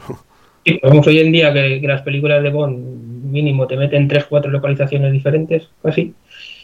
Pues en, si metes un país solo, te, te, te, te echan a los leones. Entonces, sí, sería sí, demasiado mí, pobre. Demasiado pobre, sí. Entonces a mí el concepto de Japón también me gusta, a lo mejor algo de Estados Unidos. Eh, a mí que me gusta lo, lo, los fríos, pues alguna escena pues por, por, no sé si por Alpes, alguna estación de esta de, de, esquí de estas chulas de Francia, ¿no? De tipo, tipo la solo para sus ojos, para tus ojos, no sé. Y alguna, alguna cosilla así. Y, Un Bond que sepa esquiar, porque Daniel Craig no sabía esquiar y, y por eso en Spectre solo vimos la nieve, pero estaría bien que supiera esquiar, ¿no? A lo mejor hace mucho que no tenemos una escena de esquí. Sí, por ejemplo, a mí no me, no me desagradaría. Y en España, pues, no sé, no sé si, si, si lo metería en España. Porque luego, hombre, si es España, pero España, pero y te meten en los clichés de España, pues a mí eso no me gusta, tipo otras que han hecho, ¿no? Que te meten ahí, te mezclan paella con toros y con sí, todo. Bueno, no, eh, hay que pensar Bueno. en, en, la España moderna, la España actual, Sí. en, en la imagen Sí. vanguardista que dio el Guggenheim en el mundo nunca es suficiente, por ejemplo, que está muy bien empleado. Yo, pues sí, por lo mejor la- pues, los edificios estos de Valencia que son tan chulos o, o alguna cosilla por ahí un poco más moderna. ¿sí? Tú indica, ¿no? que pasa en que- España, precisamente. Lo de Valencia ya se ha visto en muchas series y películas. Sí, bueno, pero sigue siendo muy espectacular y de hecho se suele ambientar en, en series futuristas, creo que se rodó ahí Westworld, de, por de ejemplo. Westworld, ¿no? Sí, sí. Westworld algún, algún edificio que parezca que sea ese, pero que sea otro, pero sea ese, ¿no? Que, que es el parlamento de algo, donde te metan ahí en Valencia. Sí. Ujú. Ah, ¿A ti, por decir Antica, algo, pues. ¿Alguna zona de España te llama la atención? Es que es difícil porque, no sé, tal vez eh, Mallorca, por ejemplo, una persecución por las típicas carreteras de Mallorca. Mira, ahí se, se rodó lo infiltrado de Tom Hiddleston, Sí. que está muy bien. Sí. Y efectivamente también Canarias ha servido de rodaje. Y bueno, yo digo España porque ha servido para, para todo en esta vida, porque se han rodado desde westerns a ciencia ficción, a todo tipo de películas. Y hombre, yo creo que James Bond puede explotar mucho desde las playas hasta la nieve, los Pirineos, también la parte gótica de España, por ejemplo el León, hay que barrer para casa. En León tenemos una catedral y un barrio magnífico para, bueno, una escena más, a lo mejor siniestra, un prólogo más oscuro. Y, y luego, por supuesto, los, sí, a lo mejor lo tópico de Andalucía se puede también ir, ¿por qué no? Y contrastar precisamente Sevilla con otras ciudades, a lo mejor, ¿por qué no? Almería, Granada. Mm, los centros de turismo más románticos. Entonces yo creo que, bueno, que la riqueza de España ahí está para todo el que quiera acercarse. Y luego, como decíais, a mí también me atrae mucho Oriente, efectivamente, hace mucho que, que no se va a Japón y Japón es muy rico, la verdad. Sí, porque como es diferente, nos, nos, nos choca mucho, da mucho juego, sí. A mí también me llama mucho la atención el tema Japón. Bueno, vamos a hablar de, las chicas Bond. eh, a ver qué tipo de chicas Bond preferís. Si, bueno, hoy en día lo habitual es que la chica se presente a la altura de James Bond, que tiene que sus mismas capacidades, que es igual de hábil que él. Lo hemos visto sin ir más lejos en Nomi, en Sin Tiempo para Morir. No sé si os gustó ese tipo de chicas, si preferís ese tipo modelo. También lo teníamos en Cuanto con Solas, con Camille, por ejemplo. ¿Os gustaría ese tipo de chica Bond a la altura de, de 007? Leiter, por ejemplo. Bueno, sí, a mí me gustaría que, que, que apareciera más de una chica Bond, o Don Craig ha sido un poco más, todo más, más casto, ¿no? Y, y una chica Bond estilo, lo que habéis dicho, ¿no? De Nomi, que esté a la altura de Bond, sí que me gustaría. Y, y otra chica Bond un poco más, no sé si es aquí políticamente correcto decir florero, tampoco me, tampoco me importaría. Dama en peligro en todo caso, ¿no? Dama en peligro que la tenga que rescatar Bond, ¿no? Sí, sí, algo así, sí. Y, y no sé si, si habéis pensado en alguna actriz o tal. Yo, dando una vuelta a mí, hay una actriz que me gusta muchísimo y que la veo que tiene, tiene ahí un ese punto de. Que, que esté a la altura de Craig, pero también eh, tiene un punto ahí de, de como rarete de oscuro. Me gustaría que fuera esta chica, Jennifer Lawrence, es una chica que me, que me gustó mucho en, en una película que vi hace poco. Y es una chica que, que me gustaría que fuera chica Bond. Sí, sí, es la actriz de los Juegos del Hambre, por ejemplo. Sí. Que también es chica de acción, con lo cual seguro que, que se involucraría Sí. mucho en la acción. Sí, y como- miro una chica, lo que, lo que has dicho tú, ¿no? Una chica que la salve Bond, que sea una chica ¿no? de estas desvalidas que, que va nuestro héroe a rescatar. Tam- también me, gustaría, pero que, que metieran más variedad, yo creo, ¿no? Más. Sí, sobre Más todo chica. más que variedad, que todas pasaran por los brazos de Bond, ¿no? Para olvidar el enamoradizo Craig, a lo mejor. Volver A lo a Roger esa Moore, ¿no? tradición más de Roger Moore, ¿no? Sí, Roger Moore, sí, que no, no se, no se escapaba ninguna, ¿no? Por eso, por eso lo digo, sí. ¿A ti, Indica, te gustan esas chicas tan, bueno, con tanta presencia en la acción? Bueno, yo creo que ahora mismo tener otra espía tipo la Paloma o Jinx de muy el otro día sería repetirse un poco tan pronto. Yo creo que me tiraría más por algo parecido a, a la chica de, de, de GoldenEye, por ejemplo. Alguien que, que necesite ayuda de, de James Bond. Y bueno, una actriz que me encantaría a mí ver en una película de James Bond es Natalie Portman, porque es una de mis actrices favoritas, claro. Y también ha hecho acción y bueno, ahora la vamos a tener en, en Thor, Los Van Thunder y bueno, me encanta esa actriz y joder, pues estaría genial, en, yo creo que estaría muy bien Pues en una peli de James Bond. Sí, sí, la verdad es que sería maravillosa. Lo que pasa es que es otra que también está muy curtida en la acción, ya no solo en Thor, sino viene de la Guerra de las Galaxias, como la princesa Amidala, que seguro que también haría muchas escenas de acción. Y yo soy un poco más también de lo que decías tú, de que a lo mejor... Pero bueno, también tiene su lado, en otras películas ha tenido su lado menos de acción, o sea, Sí, bueno, sabe- por supuesto, sería capaz de hacer cualquier papel, eso por descontado, ha ganado el Oscar, vamos, como actriz es impecable. Pero quiero decir que a lo mejor si la, tiene, si la metes en una película Bond, dicen, pues esta tiene que hacer acción. Y ella misma dice, ah, pues yo encantada. Sí, bueno, la chica de GoldenEye tenía su acción, pero tampoco era una que en principio no parecía una chica de, de acción, era una chica que era Informática, informática. claro, sí, sí, yo a eso me refiero. Yo también preferiría una chica que tiene un trabajo, por supuesto, que es moderna, que todo lo que quieras, pero que en una situación de acción, con la presencia de la muerte, pues reaccionaría como cualquiera de nosotros, con miedo, con pánico, y no como precisamente James Bond, que es un agente especializado y con licencia para matar. Entonces, bueno, yo sí prefiero ese contraste, me gusta más, sin que sea entrar en políticas correctas o no correctas, que a mí me da igual. Porque yo creo que es usted un fósil machista y misógino. Una reliquia de la Guerra Fría. Yo digo lo que me gusta y lo que, por otro lado, es bastante más habitual en la serie Bond. Pero bueno, como decía Indica, llevamos ya unas cuantas ah, chicas Bond que parecían eran agentes, como Nomi, como Camille, como Paloma, como Jinx, Wei Ling, bueno, podríamos seguir unas cuantas. No sé, a lo mejor toca cambiar, ya veremos. Y vamos a hablar de los villanos también, porque, bueno, hemos hablado ya de la nacionalidad, podría ser japonés, podría ser español incluso, ¿por qué no? Pero ¿os gustaría una villana, por ejemplo, mezclando los dos temas? A lo mejor va tocando, porque ya llevamos unos cuantas películas sin villana. Y, y no sé si a lo mejor alguna particularidad física también, porque han tenido los villanos siempre tradicionalmente en las películas Bond. A lo mejor se puede apostar por la vuelta de Blofeld, decías tú, volverá solo se dos veces, indica. No sé si quieres literalmente que vuelva a Blofeld con otro Bond. Pues sí, es un personaje, si volvemos a, a- a hacer estas películas, sí, tendría que volver Blofeld y, y tiene sus secuaces y creo que sí, estaría bien. ¿Y una villana te apetecería? Sí, claro, claro que me apetecería. Natalie Portman, por ejemplo, de villana. Pues no estaría mal tampoco, seguramente. Sería un cambio, desde luego, para ella, porque sí que sería un choque. ¿A ti, Pues Leiter, qué te parecen esas combinaciones? ¿Una villana, la vuelta de Blofeld? Sí, a mí, por eso, eh, cuando estuve pensando, y como están así las dos preguntas un poco unidas, por eso, por eso la actriz esta que dije Jennifer Lawrence, y sí que me gustaría una, una villana eh, de, de, antagonista y, un poco en el rollo este que, del extra, ¿no? De que al principio de una manera, luego te traiciono. Por eso esta, esta chica que tiene una mirada así también un poco a veces me gustó. La, la mujer esta que hizo el ámbito de dama también es una chica que, que parece que no, que no te puedes fiar, no sé. Anya Taylor lo que pasa es que es muy joven esa chica. ¿sí? Es muy joven, sí, esta, esta chica es muy joven. Vístete, te invito a un helado.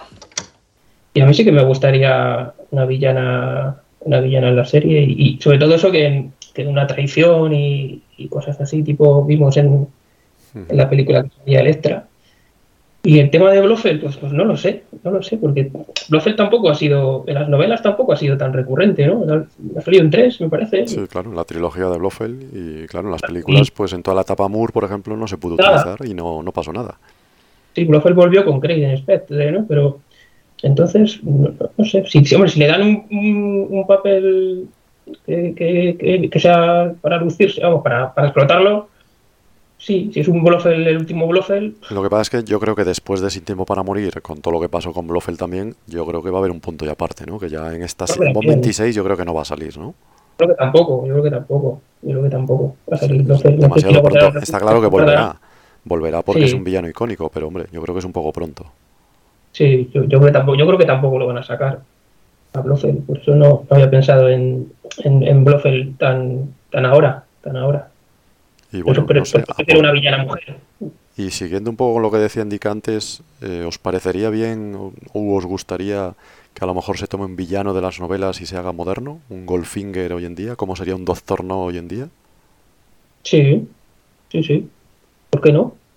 ¿A ti esa idea indica de modernizar a esos villanos? ¿Te parece bien? No, yo preferiría tomar villanos de, de novelas. Si quieres hacer algo moderno, tomar novelas más modernas y, y hacer nuevas historias que no se hayan hecho nunca. Uh -huh. con, con, hay villanos muy buenos en, en, novelas posteriores que no, que no se han hecho todavía. Uh -huh. Vale, pues bueno, es una opinión. Eh, no sé, yo la verdad en principio no me pongo nada, porque hasta que no lo vea en pantalla no digo nada. Yo soy muy prudente para esas cosas y en principio la idea peor, pues a lo mejor sale bien. Otra cosa es que luego si te arriesgas sale mal, pues es un, un peligro, pero bueno. A mí es un riesgo, no... porque ya tienes una idea de, de, del personaje.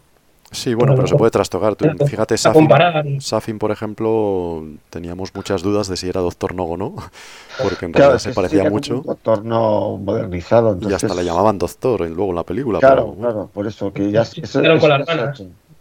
Entonces, claro, no...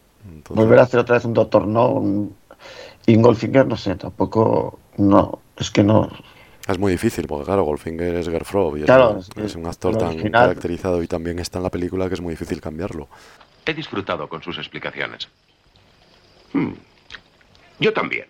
Claro. Pero bueno, también quedan villanos de Fleming sin adaptar, como los hermanos Span de Diamantes para la Eternidad, por ejemplo. Sí. Sería... Sí, por eso también coger alguna novela que, que la película que se hizo no se parecía en nada a esa novela y volver, por ejemplo, esa misma que has dicho tú, se podía hacer más fiel a la novela, sacar esos personajes que no salían en la película. Sí.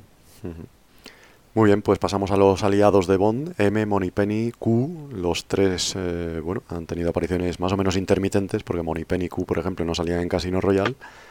No sé si queréis a los tres de vuelta. Y, y, bueno, la pregunta es, ¿con los mismos actores de Craig? Yo creo que no, ¿no? Sería difícil, ¿no, David? Sí, yo, yo, hombre, ahora que ya están introducidos otra vez los tres, que costó meter a alguno, pues me gustaría que salieran, que salieran los tres. Los tres vez. a la vez ya en Bond 26. Y hombre, ya, además que eh, con, si, si, si, vas para atrás y dejas y coges la siguiente película, lo que hizo Brosnan, ahí estaban los tres. Mm. Bueno, Q, sí, bueno, Q sí era Q, ¿no? Sí, sí, Desmond Llewellyn sí repetía en GoldenEye. ¿Y te gustaría que volviera, por ejemplo, Ralph Fiennes, Naomi Harris, Ben Whishaw? A mí me gustaría que volviera Q. Ben Whishaw, el más joven. La edad no es garantía de eficiencia. Y la juventud no es garantía de innovación. Luego, eh, eh, sí que he escuchado algún podcast por ahí, o en el foro, no me acuerdo, que sí que se está hablando de si, ah, como cambia de actor, pues se cambian los, los aliados, ¿no? Por así decirlo. Claro, de- es que de- el problema en este caso es el final tan cerrado de Sin Tiempo para Morir. A Ben Sí, Whishaw, claro. la última vez Claro. que vimos estaba brindando por la muerte de Bond, entonces Eso, ahí tienes razón. Ahí tienes razón. hacerle que- volver es un poco raro, ¿no? Sí, pero bueno, si es un Bond anterior, bueno, pero, pero es que, No, no, es otro Bond, sería Pero, otro claro. universo distinto, claro, no... claro, otra cosa. Entonces, pues ahí sí que tienes razón. que A, mí es que el Q de el Q, el chico este me gusta mucho. Pero claro, ahí tienes tu razón, que, que, que según acabo lo otro, pues claro, Claro, te- es lo que te con tres nuevos, Apostar por ellos es difícil, sí. aportar por ellos es difícil. Entonces, pues, tres actores, tres nuevos actores y, y- y ya está. Y, y- hablando de, como os hemos dicho, que nos gustaría Japón, pues que volviera, volviera el tigre de Tanaka, ¿no? Y Sí, sí. ya que later está el hombre también creando molpas y, y según le dejaron, pues Sí. un aliado por ahí. Podríamos preguntar también si queréis que vuelva Leiter a lo mejor, porque claro, es Yo, un punto y aparte, a lo mejor vuelve y es de otra manera. Siendo mi nick later me gustaría, claro, pero pero pero o sí, later o un, un Tanaka o un, a uno de estos que ya ha aparecido que no te no te, no te pide sorpresa, ¿no? Y digo, anda, aparece otra vez este personaje. Pero vamos, a mí que, que vuelvan que vuelvan QM y Moneypenny, sí, claro, por supuesto. ¿Tú, Indica, también los quieres ver a los tres? Sí, estaría bien. Eh, no con los mismos actores, porque creo que no deberían volver los mismos actores, pero sí con nuevos actores, esos tres personajes, pues sí están. Y, estarían bien, sí. A mí me gustaría verlos. Idris Elba como M, por ejemplo, ¿no? Sí, eh, Elba como M, mm, la chica eh, Moneypenny. Oye, pues mira, Natalie Portman de Moneypenny, por ejemplo. Y de Q, pues, no sé, alguno nuevo que no conozcamos que. A lo mejor es una Q esta vez. Porque, O una Q. Puestos Claro, a cambiar, podría- a lo mejor le toca a una Sí. chica. No estaría mal tampoco una, una chica friki que. informática, a lo mejor moderna, ¿no? Sí. También, sí. Es que es eso, pueden hacer lo que pueden cambiar. Deberían de cambiar. nos- la cosa es que nos sorprendan. Yo creo que yo quiero que me sorprendan porque si no más de lo mismo no. Yo quiero algo algo sorprendente. Entonces, eso todavía no, se- no se me ha ocurrido a mí. Hombre, lo que pasa es que esta serie se ha caracterizado siempre por un poco ofrecer más de lo mismo, ¿no? Es la misma fórmula con pequeñas variantes. Entonces lo de las Sí. sorpresas, que está muy bien decirlo, hay que tener mucho cuidado. ¿Qué es una sorpresa? ¿Hasta dónde es una sorpresa? ¿Y qué límites se pueden buscar para no sobrepasar las líneas, ¿no? Esas líneas rojas famosas. Nuestra bomba. Sorpresa. Bueno, las sorpresas es, por ejemplo, que en GoldenEye pues, el, el- el que al principio es el compañero, luego sea el, el rival, o, que la chica que parece que es la, la, la modosita que tiene que cuidar, luego sea también la villana. Es decir, no sé, hay giros de guion que, que- que siempre nos han sorprendido. Y, Sí, sí, eso está claro. Luego todas las películas son diferentes, nosotros lo sabemos muy bien. Pero lo que digo es para el tópico supuesto para el gran público es que todas son iguales, lo cual ya sabemos que es mentira. Pero bueno, sí que hay que reconocer que tenemos unas constantes en la serie, que es lo que nos gusta, ¿no? Entonces, bueno, a lo mejor a uno lo que le gusta es la escena de Q con Bond y le pones a una Q y ya no le gusta, no sé. Igual es un riesgo, pero bueno. Habría que probarlo también, yo ya digo, yo no lo juzgo hasta que no lo vea, no sé si funcionaría o no. Una chica como Q. En el riesgo está el placer. o que no haya Q tampoco. Sí, Pero eso bueno. también ha pasado, claro, en, en Casino Royale, sin ir más lejos. Al comienzo de la saga no estaba Q tampoco. El doctor no, claro. Bueno, vamos a hablar también de acción y de los gaches, precisamente de Q. Pero ahora, aunque no esté Q, pues a lo mejor, ¿qué os gustaría ver en pantalla? Si tenéis algún gache de- apuntado de que qué bien quedaría esto en una película de Bond. O si tenéis alguna idea en especial de algún vehículo. Hablábamos antes de escenas submarinas, de escenas de esquí, por ejemplo, que hace tiempo que no vemos. Y, y el tipo de acción también podríamos hablar. eh, ¿Qué preferís? ¿Esas peleas más en la línea de Bourne y de John Wick, que son muy realistas con la cámara metida en la pelea? ¿O a lo mejor un estilo más visual, como era a lo mejor la etapa Brosnan, o como son en las películas de Misión Imposible? No sé qué, qué tipo de acción preferís o os gusta más. Y si tenéis eso, algún espectáculo visual ya por en mente que quisierais ver en una película de James Bond, que prácticamente está todo inventado, pero bueno, Bond ahí sí que siempre nos sorprende, ¿no? Indica. Bueno, yo dije en su momento que bueno, voy de un lado para otro, como podéis ver. Yo digo una cosa y luego digo lo contrario. Eh, estilo John Wick, estilo El Protector de, de Sam Washington, estilo esta que hizo mm, el actor que hacía de Thor, no me acuerdo cómo se llama esa película que hizo para Netflix también. Ah, sí, la de Chris Hemsworth, sí, sí. Sí, entonces creo que ese tipo de acción yo eh, estaría bien verlo en, en, la saga Bond. Muy violenta y con la cámara metida y con plano secuencia, muy planificado todo, sí. Sí. Una chica Bond como Halle Berry en John Wick 3, por ejemplo, puestos a irnos al exceso de acción y eso, pues no, estaría... Y, alguna escena o algún gadget así espectacular, no sé, algo que vuele o que vaya bajo el agua o que, no sé. Pues yo creo que me tiraría por, cosas, si la queremos hacer moderna, cosas que, que estén en la calle o que estén próximas a salir, Vinculada a teléfonos móviles a lo mejor también. Sí, tecnología moderna, que ahora tenemos casi todos al alcance de la mano. O sea, más o menos realista, ¿no? Buscas algo cercano a lo que ha pasado en la tapa Craig, entonces. Un arma y una radio. ¿Habéis tirado la casa por la ventana? Por ejemplo, usar algún asistente de voz que le ayudara en sus misiones. Sí, bueno, los micrófonos que tenía Craig, por ejemplo, en la oreja. Sí, pero más automatizado, como, ¿sabes? Como si fuera una Siri que tiene ahí ayudándole. Sí, sí. ¿Y a ti, Leiter, qué tipo de acción te gusta o qué preferirías ver en Bond 26? Yo estoy también por, por como indica. A mí es que a veces la, acción, acción, acción, acción me satura bastante. Y me gusta más me gusta más un estilo más realista.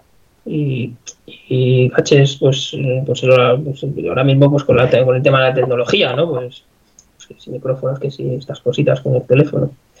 Y, es que a mí el, tanto tanta acción y tanta esto no, no sé a veces me, me saca. A veces me saca un poco de la película.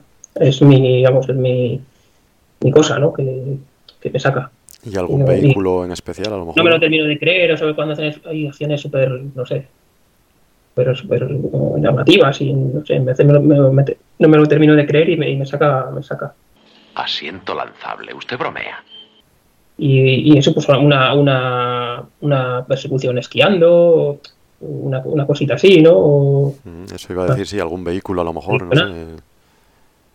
Sí, una, una, yo creo que de película Bond que no haya una persecución con un vehículo no. Ya, ya, eso seguro está garantizado. No, hay una película Bond. yo creo que, en toda, estaba pensando en algo original que no hayamos visto, porque claro, es imposible, porque ha habido desde helicópteros, aviones, coches, motos, aviones, deslizadores, o sea, ya tenemos de todo, hasta la funda de un chelo. Con el, con el Tesla Cybertruck, por ejemplo. Con un Tesla, bueno, sí. El Cybertruck, que, es la pica esa moderna que todavía no ha salido, pero que ya hemos visto un montón de imágenes de ella. Además es, eh, eh, blindada, aunque falló el blindaje en la presentación. Pero tú imagínate un James Bond con un coche blindado que se conduce solo. Sí, sí. Y bueno, yo he visto también estos que, que van sobre el agua, que se levantan dos metros sobre el agua o algo así que son una especie de motos de agua, pero que son más espectaculares, son muy llamativas también. Y me apetecía, no, sé, una persecución sobre el agua que hace también tiempo. Eso funciona bien, eso está aprobado y está... Sí, sí, sí, eso ya se vende, de hecho es comercial, está comercializado. Y yo creo que desde Quantum Solas, que vimos aquella de lanchas, pero bueno, no entendimos mucho por cómo iban las lanchas y cómo era el montaje, me apetece volver a mí al agua, no sé. Y luego bajo el agua también estaría bien, que bueno, y eso sí lo hemos visto más veces, pero volver al bon submarino, que también hace muchos años que no lo vemos, me gustaría bastante, la verdad, bajo el agua. Y tanto que no lo vemos. y, a todo esto también en la acción no me importaría nada porque a mí me gusta mucho que volvieran las artes marciales. Artes marciales ya mm, reales, no solo como estilo de lucha, sino que ya que estábamos hablando de Japón, pues que a lo mejor tuviera ahí, no sé si en una escuela, en una academia, pero que se viera a verdaderos artistas marciales. Bueno, a Iko por ejemplo, a Tony Ya, que salieran por ahí, sería fantástico porque eso realmente hacen cosas espectaculares y serían rivales a la altura de Bond, claro.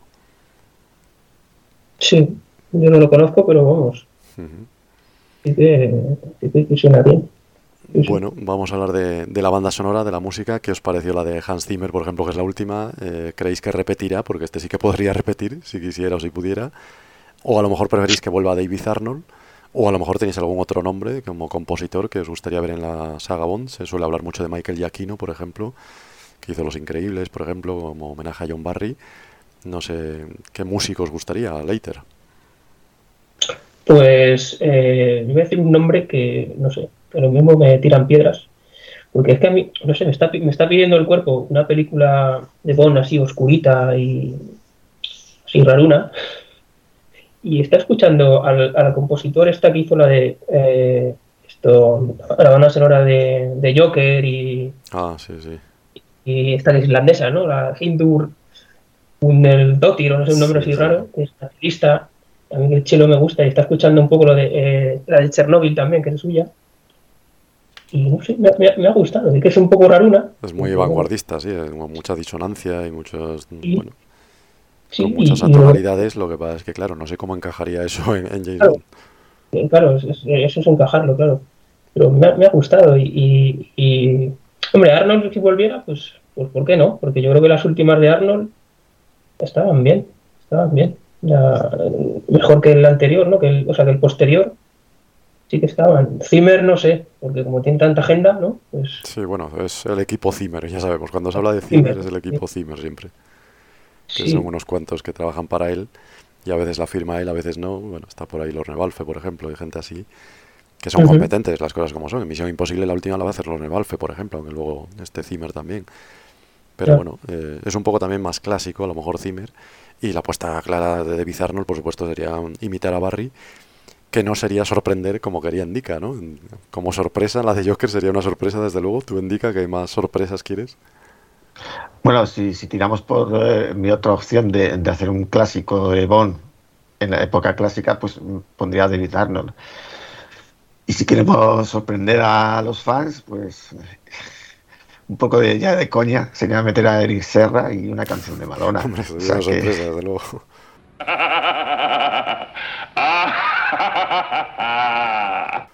Eso sería la leche. Eso sí que no se lo espera nadie. salimos del cine, ¿no? Bueno, nunca se sabe, igual aciertan, oye, es una apuesta radical. Pero bueno, teniendo en cuenta que hay muchas críticas hoy en día a GoldenEye, no sé yo si se atreverían. Creo que si, si tiramos a, a- a queremos modernizarlo, pues a lo mejor es alguien que todavía no conocemos, un, un nuevo compositor que, que- que nos sorprenda, o algún músico que, que haga bandas sonoras, porque no tampoco tiene por qué ser un, un compositor de bandas sonoras, puede ser un músico. Bueno, Porque- para la canción sí suelen tomar más riesgos, pero la banda sonora suelen ser más, no sé si llamarlos acomodados o, o Ya, menos- ya. Porque ahí sí que se ha apostado siempre pues, o, a, compositores consagrados, ¿no? Desde John Barry, por supuesto, era el, el primero, pero luego cuando hubo que fichar a Bill Conti era porque estaba de moda, Marvin Hamlis porque había ganado el Oscar y, y así sucesivamente. Entonces, bueno, yo creo que son más, van a asegurar con el compositor. Lo que pasa es que, bueno, hoy en día la verdad es que, de esto sabe mucho nuestro amigo William Yutani, la banda sonora en Hollywood está mal vista, se buscan composiciones bastante poco personales y, y más bien rimbombantes que funcionan, pero que luego no quedan en la memoria del espectador. Entonces, bueno, no sé yo si, si encontraremos algo que marque el estilo Bond y a la vez sea creativo. Ya veremos. Eh, vinculado a ello está la canción, claro. eh, Podemos hablar de las canciones. Ahora el nivel de la canción Bond es elevadísimo porque hay que ganar el Oscar. Esto es así. Desde Skyfall hay que ganar el Oscar con la canción. Llevamos tres Oscars seguidos a la mejor canción. ¿Quién puede ser el candidato perfecto? ¿Os atrevéis a pensar en alguien, algún nombre, alguien que os guste? De nuevo puestos a, revolucionar la serie, indica. Pues es que ahora mismo, por ejemplo, no sé, es que alguien que, alguien que eh, depende cuando hagan la película, pero alguien que esté en este momento de moda y que haga buena música, creo que, que podría ser un buen candidato, pero es que ahora mismo, no sé, Sí, White, por ejemplo. Pensando No sé. en eso, hombre, hay apuestas seguras que son Lady Gaga, por ejemplo, Dua Lipa, a lo mejor. Son nombres muy importantes y que efectivamente están en todos los premios. Pero bueno, si vamos a, a tus Adele, gustos. por ejemplo. Sí, Adele otra vez, claro, sería una apuesta segura. Pero en tus gustos personales, a lo mejor. Es que mis gustos personales son muy raros. ya, ya, me imagino. Por sí. Yo pondría Guns N' Roses haciendo Live and Let Die. Bueno, pues mira, es una opción. Es una opción, ir al heavy y hacer algo heavy metal a lo mejor. Mira, nena, hay ciertas cosas que no están permitidas, tales como beber Dom Perignon del 53 a una temperatura superior a los 4 grados. Sí, hacemos, hacemos Vivi de jamón y, y, la modernizamos. Pues sí, mira, ¿quién le iba a decir a Paul McCartney que acabaría haciendo un Boyne? O sea, que nunca se sabe. ¿Y a ti, Leiter, qué tipo de música te gustaría oír en Bond 26? Bueno, yo eh, ahí separo entre lo que me gustaría y lo que van a hacer. Seguramente que cojan a una o sea, una cantante o, o, estos que ha dicho tú, un Lady Gaga, un Beyoncé, un Sheeran, uno de estos, ¿no? Que suenen ahora. Son las apuestas seguras, vamos, eso seguro. Claro, van a, y vayan a tiro hecho.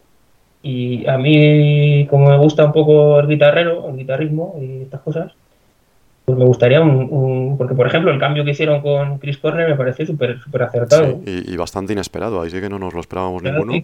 venían de Madonna que en realidad bueno tiene sus más y sus menos pero de Madonna se pasaron a Chris Cornell que no tiene nada que ver y acertaron yo creo plenamente. Sí sí a mí la canción de Chris Cornell me parece me parece estupenda. Entonces a mí si, si voy por gustos personales pues, que sé un Pino Leon Mm, a mí también me gusta un poco más, más heavy lorro la cosa y, a mí un poco fue Teacher Metallica sé que no le van a meter por supuesto pero yo creo un Greta Van Fleet que estará más de moda un, grupito de estos un poco más guitarrero me gustaría que hubiera guitarritas un poco pero pero bueno yo, yo creo que se van a ir por, por un un mainstream de estos, ¿no? sí, un nombre importante. Yo apuesto también, a mí me gustan los crooners, por ejemplo, y volver a ese estilo jazzístico a lo mejor, como era un poco Gladys Knight, pues quién sabe, ¿no? A lo mejor apostar por Michael Bublé o esta gente, o voces como la de Melody Gardot que canta. Estaba pensando yo ahora una chica que, que, me gusta mucho, que tiene una voz además muy versátil y que canta muy bien, que es Nati Peluso, por ejemplo. Ah, pues sí, también. Ser. Es capaz de hacer canciones muy estilo clásico. Cualquier cosa, Sí, sí, eso es muy melódica ella, sí. Sí, está muy y nombres en español, esto ya sería mucho, ¿no? Atreverse. Uf. Un nombre importante en español lo veo difícil, ¿no? Porque si pensamos en los nombres más importantes en la música latina, yo qué sé, desde Alejandro Sanz, Café Quijano y estas cosas, no, ¿verdad? No. Pero bueno, tenemos a Nati digo que es argentina, pues, sí. Y a lo mejor puede sonar de fondo en alguna fiesta o algo así. Sí. Yo creo que se lleva el perreo este que hay ahora, ¿no? Bueno, bueno, eso ya no, mejor no. mejor no, no, no, claro. Ah, ahora que has dicho de español, se me ha ocurrido, es de, la sección anterior que me habló antes. Pues, me imagino también, por ejemplo, un Antonio Banderas haciendo un, un villano. Pues sí, como actor, sí, sí, claro. Estaría bien. A mí de villano me encantaría Daniel Day-Lewis, o, estos, un actorazo de estos, ¿no? Michael Fassbender, uno de estos, que, que están que han subido mucho el nivel actoral últimamente, que van tirando ya a gente con, con Oscar y estas cosas. Sí, se suele pensar en nombres muy importantes con un perfil europeo, pero claro, esto en la etapa Craig. Entonces ahora nos vuelve a caer la interrogación, ¿qué van a hacer? ¿Seguirán así o le darán otra vuelta? Pues no lo sabemos. Sí.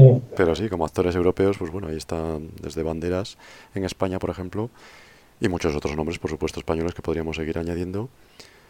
O, también ya buscar a actores europeos también con ese perfil. Bueno, no sé.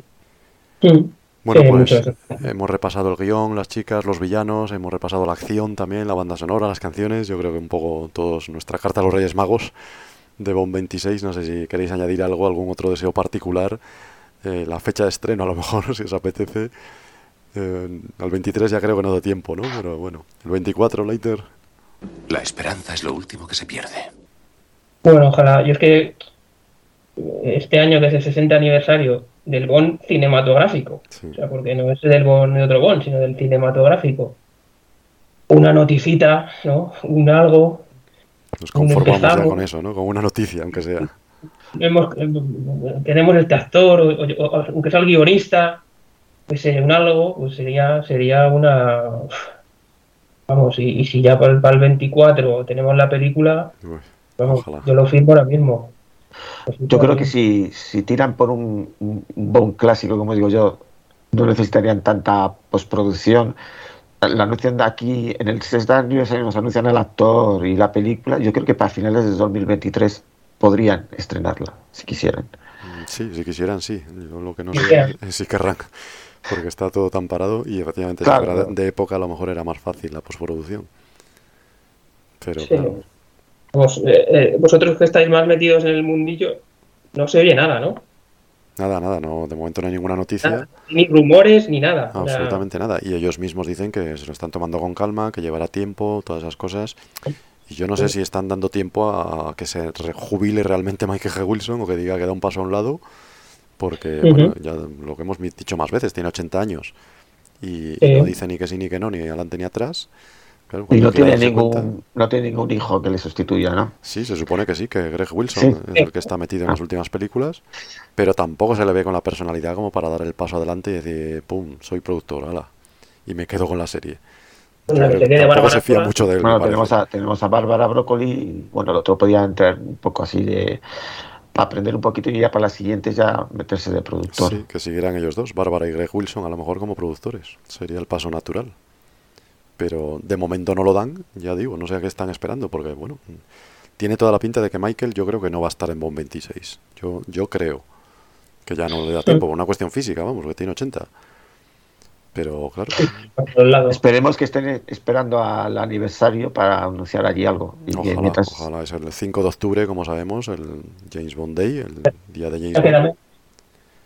Lo tenemos todos apuntados en nuestras agendas, 5 de octubre del 2022. El estreno de Doctor No fue en el 62, se cumplen 60 años y ojalá ese día pues tengamos noticias de, de Bond 26 y rápidamente haremos otro podcast en cuanto tengamos la mínima noticia, ¿no? Sí, sí, sí, estamos todos como locos. Eso está claro.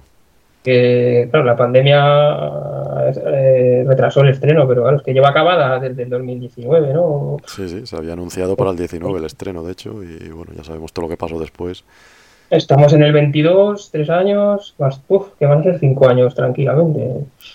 Es que si piensas en la penúltima, que es Spectre, es de 2015. Y en siete, en siete años una película. En siete Sí, años sí. sin tiempo para morir. Entonces, claro, Sí, esto se nos hace muy largo. no, En el 2025 ya. Claro, claro, se nos hace larguísimo. Bueno, sí, pues, hombre, a mí. O sea, es complicado a lo mejor el tema, volver a los temas de. de- o sea, volver a la periodicidad de, de Connery cada dos años o Moore. A lo mejor sería más complicado y a lo mejor saturas, pero. Es que cinco años, siete años, seis años, cuatro años. sí, sí, se hace, se hace duro y difícil para nosotros, pero bueno. Y sobre todo si te quedas Tal- con la sensación rara de la última película, ¿sabes? Porque dices, bueno, Tal vez la próxima vez lo que deberían hacer es eh, copiarse de otras sagas y, y- y rodar un par de ellas juntas. a la vez, sí. sí, sí. Sí, lo que pasa es que si con una ya es una locura de localizaciones, de presupuesto y demás, si encima haces dos a la vez, la cosa ya no sé si la aguantarán. Varios equipos rodando a la vez en varias partes del mundo. Uf, Sí. es una locura eso. Cuatro. Tienen que tener cuatro. Cuatro, ¿no? cuatro unidades casi. Sí, sí. cinco. Y es que claro, cuando lo hacen estos que, bueno, pues el Señor de los Anillos o lo hace James Cameron con Avatar, es porque lo hace él, pero en la misma localización. Entonces él sí puede supervisar, bueno, de alguna manera, no sé muy bien cómo, pero supervisa varios rodajes a la vez. Pero esto hablamos de un mismo director que a lo mejor tiene que estar en Londres, pero también en Japón y también en España. Y claro, eso no, no es tan fácil. Entonces es, es muy complicado el rodaje de una película Bond, pero hombre, yo creo que en tres años sí que les da tiempo a hacerla, ¿eh? Eso sí que está claro. Si quieren, sí. Sí. Y habla- hablando de director, ¿quién queréis? Pues ahí sí que absoluta interrogación, no tengo ni la menor idea. Y la verdad, yo creo que Fukunaga no va a repetir.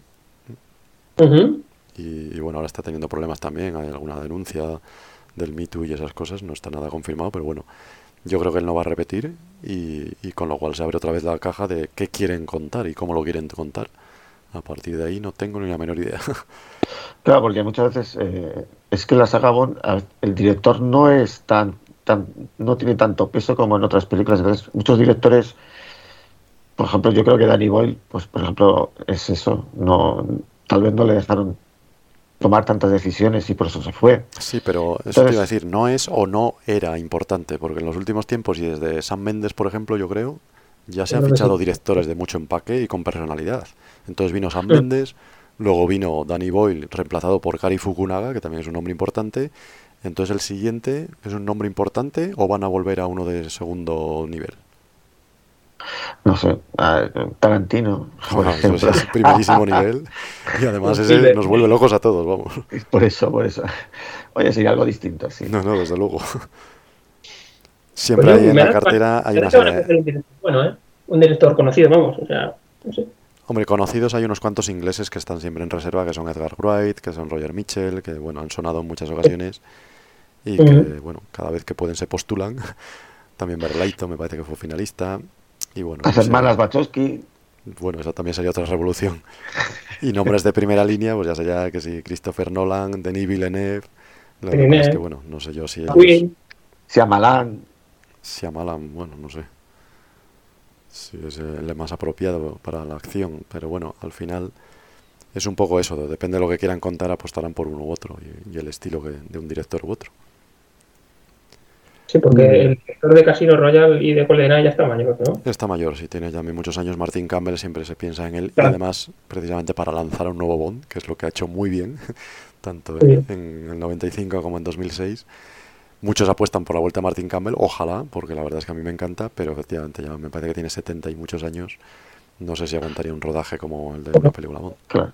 Por ejemplo, hay un director que me gusta a mí mucho y que podría hacer una película muy clásica, pero también lo veo muy difícil, que sería Kenneth Branagh. Ah, pues sí, mira, y también es inglés además. Es de, de primer nivel, acaba de estar nominado al Oscar por Belfast. No estaría mal Kenneth Branagh, yo creo que sí se podría adaptar. Y ha hecho películas, hombre, de acción no voy a decir, pero sí que al rodar a Shakespeare y rodar a Enrique V, pues sí que había escenas muy espectaculares. Yo creo que, que sería una buena apuesta esa, mira. Bueno, hizo también la, la primera de Thor, ¿no? Sí, fue. rodó un toro, sí. Sí, sería, sería interesante, ¿no? Vender una cosa diferente. Es una, una buena apuesta. En cuanto lo sepamos, ya decimos, haremos un especial de ese director y un podcast especial, no os quepa duda. Estaremos aquí, como siempre, hablando de ello. Y, nada, terminamos ya este debate que ha sido muy completo, como habéis escuchado, con nuestros deseos. La pregunta final de, nuestro podcast es siempre, ¿qué es lo más bondiano que habéis hecho últimamente, aparte de grabar este podcast, Indica? Pues la verdad es que últimamente no he hecho mucho de Bondiano. De hecho, me bajé la, la última revista, todavía no, no la empecé a leer. Y la verdad es que últimamente. Bueno, el otro día estuve viendo, perdona, es verdad, es cierto. El otro día me estuve viendo el documental de Todo o Nada en Amazon y me gustó mucho. me gustó Buenísimo, mucho. sí, sí. Es el que se hizo en 2012 por el 50 aniversario y es completísima la historia de, de toda la serie Bond. Sí, tengo pendiente de acabar de ver la película de, de Casino Royale del 57, ¿es? 54, Ah, sí. 54, la tengo a media, a medio ver. Lo que pasa es que como es en versión original subtitulada, me da, más pereza. Bueno, a lo mejor este fin de semana poco, que hombre, tengo... dura poco, que es solo una hora. Sí. He Un visto la tirón la vez. Me- falta un- muy poco para acabarla. A lo mejor este fin de semana que estoy más tranquilo en casa, a lo mejor me la, me la acabo. Pues anímate porque es una rareza para completistas. Y la tenemos subida en nuestro canal de YouTube con subtítulos en español, lo que hizo Archivo 007. Eh, oye, está también en, en plataformas. Y te recomiendo también que oigas el podcast que dedicamos a, a ese Casino Royal del 54. También tenemos un podcast para él y seguro que, que te descubrimos algunas cosas en él. ¿Qué cosas pasan? ¿Y tú, David, lo último bondiano que has hecho? Bueno, pues eh, Bondiano, bueno, Indica también estuvo. Estuvimos en las jornadas de Madrid. Ah, muy bien. Cierto, es Eh, verdad. eh, eh, no hace nada. mes, celebrando Muere otro día, ¿no? el otro Sí. día. Eh, casi nos da un parraque del calor que hacía. ¿Un mojito? Luego Eh, yo, yo en el bis me pedí un, un, un sándwich cubano Ah, muy bien, de homenaje. para, de Un homenaje. mojito, ¿no? Nos faltó el mojito, sí. Vamos un ¿no? Y el Palacio de Hielo, seguro que os venía bien. Y el Palacio de Hielo, vamos, que hubiéramos deseado. Y, y, eh, bueno, pues eso, el- las jornadas de Madrid, que para mí fue la introducción a, a conocer a unos, a unos cuantos. Creo que aquí va a encajar usted de perlas. Y sigo con mi, con mi periplo con mis hijos viendo películas de Bond. El otro día vimos Moonraker. ¿Y qué tal, qué tal funciona en la infancia Moonraker, en la infancia actual? A mí Moonraker no me... Yo el Moonraker no la tengo muy bien catalogada y me reafirmo. No, no sé, no me... Me importa más lo que pensaron tus hijos. A ver, la infancia actual. Pues, mi hijo ¿Qué pequeño está entusiasmado. Mi hijo está entusiasmado Ah, con bien, Bond. bien, ¿ves? De eso se trata, es que Moonraker es para él. Sí, sí, sí, sí, Moonraker le- sí, está entusiasmado, está entusiasmado. Claro, Yo estoy un poco, vamos, así porque, porque eso, Roger Moore, sobre todo, Es que era para niños, sí. tía que ver, tía que sé tal, entonces estoy un poco así con esto, pero, pero mi hijo está entusiasmado, sí, sí. Con De hecho, en el documental este, es- creo que era Timothy Dalton el que salía diciendo que, pues a lo mejor es que estas películas no son para niños. Sí, claro. Ah, Ese fue el que le dio el giro, ¿no? El que cuando leyó a. Fleming dijo, ¿pero qué habéis estado haciendo? Sí, esto es yo, estoy ahí con mi mujer con el, con el tema de, ¿tú te crees que es para el...? Bueno, vamos a verlas. Y, y estamos con un Raper y entonces ahí seguimos y las jornadas bondianas. Muy bien. Y bueno, y me llegó hace poco, como me llegó hace poco el carnet y tal, me llegó la revista, la revista y también he estado ojeándola. Y mucho podcast, mucho podcast. Yo soy un podcast adicto y estoy por el 117, ahora estoy colando. Y eh, eh, escuchando mucho podcast porque me, me gusta escucharlo y mientras hago cositas o tal, me, me gusta escucharlo y escucharos. Sí, yo también estoy, estoy escuchando el podcast de este, ¿cómo se llama? El del chico este sudamericano que ha sacado ahora un podcast Ah, de James el Bond. informe de James Bond, de Jack Wade. Ese, de ese nuestro también. amigo César él. Santana. Sí. hecho unos Estoy suscrito y ya, ya he escuchado todos los podcasts. Sí, sí, son más breves y son de información, está muy bien. Lo recomendamos también, el informe de James Bond, a nuestro amigo César. Y, y bueno, pues un poco eso, te agradecemos que hables de la revista, también te invitamos a participar, David, ya sabes que puedes mandar tus artículos Sí. a la revista Archivo 007 y bueno, si has disfrutado en, las jornadas bondianas, pues por supuesto volver a recordar la fecha de este año. La convención. La convención de archivo, el 2, 3 y 4 Ah, de septiembre. Deseando ya apuntar. De hecho, yo ya reservé el hotel. Ah, pues mira, este- precisamente este mes de julio hemos sacado ya a la venta las entradas. Si lo estáis oyendo en junio, no, pero en julio sacamos a la venta ya entradas, vamos, la venta, reserva de entrada de camiseta, ya sabéis, la camiseta Nos oficial. los primeros. Y, y bueno, y también la reserva de hotel para ir haciendo nuestras cuentas y nuestros cálculos. De momento, ir reservando la fecha 2, 3 y Ya 4 sabéis que yo, de a mí septiembre. me gusta reservar. eh, Con tiempo, sí. No, me gusta además coger la habitación superior y eso. Y prefiero cogérmela por mi cuenta, sí. A, a los sí. Ya que una vez al año hay que ir a Eso lo grande. Es una vez al año. Hola, somos maestros en año sabático. Y nos ganamos la lotería. Así que Y solo, solo en la habitación, porque si no te toca alguien que ronca mucho y, Y no piensas en nadie, ¿no? No y no duermes, no duermes ese fin de semana. Nada, nada. Lo que pasa en la convención se queda en la convención. No, no vamos a decir nombres. No, Ahí, no. ahí.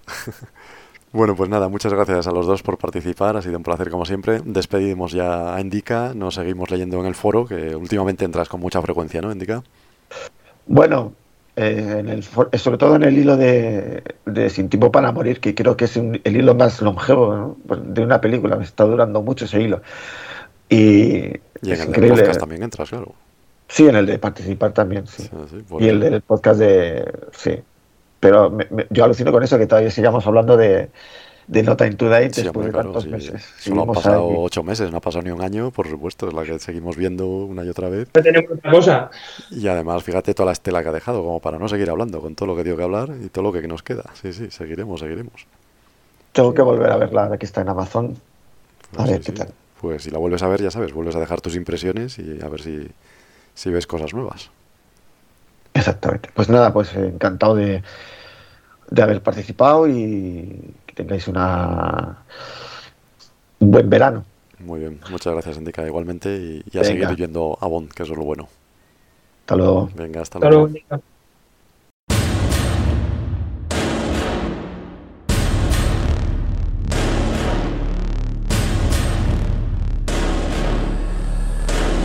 Bond, Bond, Bond, Bond, Bond. James Bond. No le dejes solo y combate el mal uniéndote al Club Archivo 007. Hazte socio y disfrutarás de eventos, charlas, concursos, descuentos, convenciones y nuestra revista. Solo para tus ojos. Y aquí termina el podcast 169 de Archivo 007. Muchas gracias, David, por acompañarnos. Espero que hayas disfrutado y que repitas pronto. Sí, sí, sí.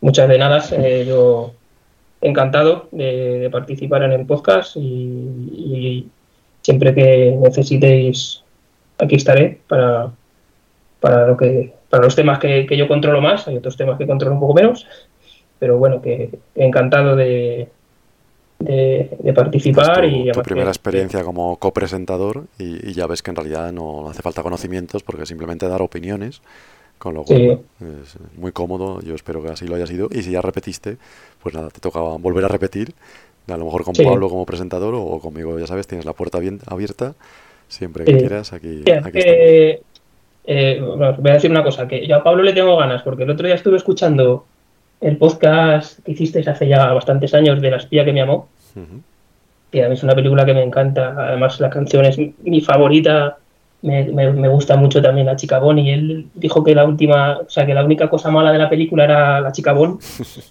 me llegó al alma, me llegó al alma. Dije, cachila mar, a mí Bárbara Batz, que es una de mis chicas con favoritas, digo, digo, eh, me, me, me, me dolió, me dolió, pero, pero bueno. Nada, ahí está. Broma, broma.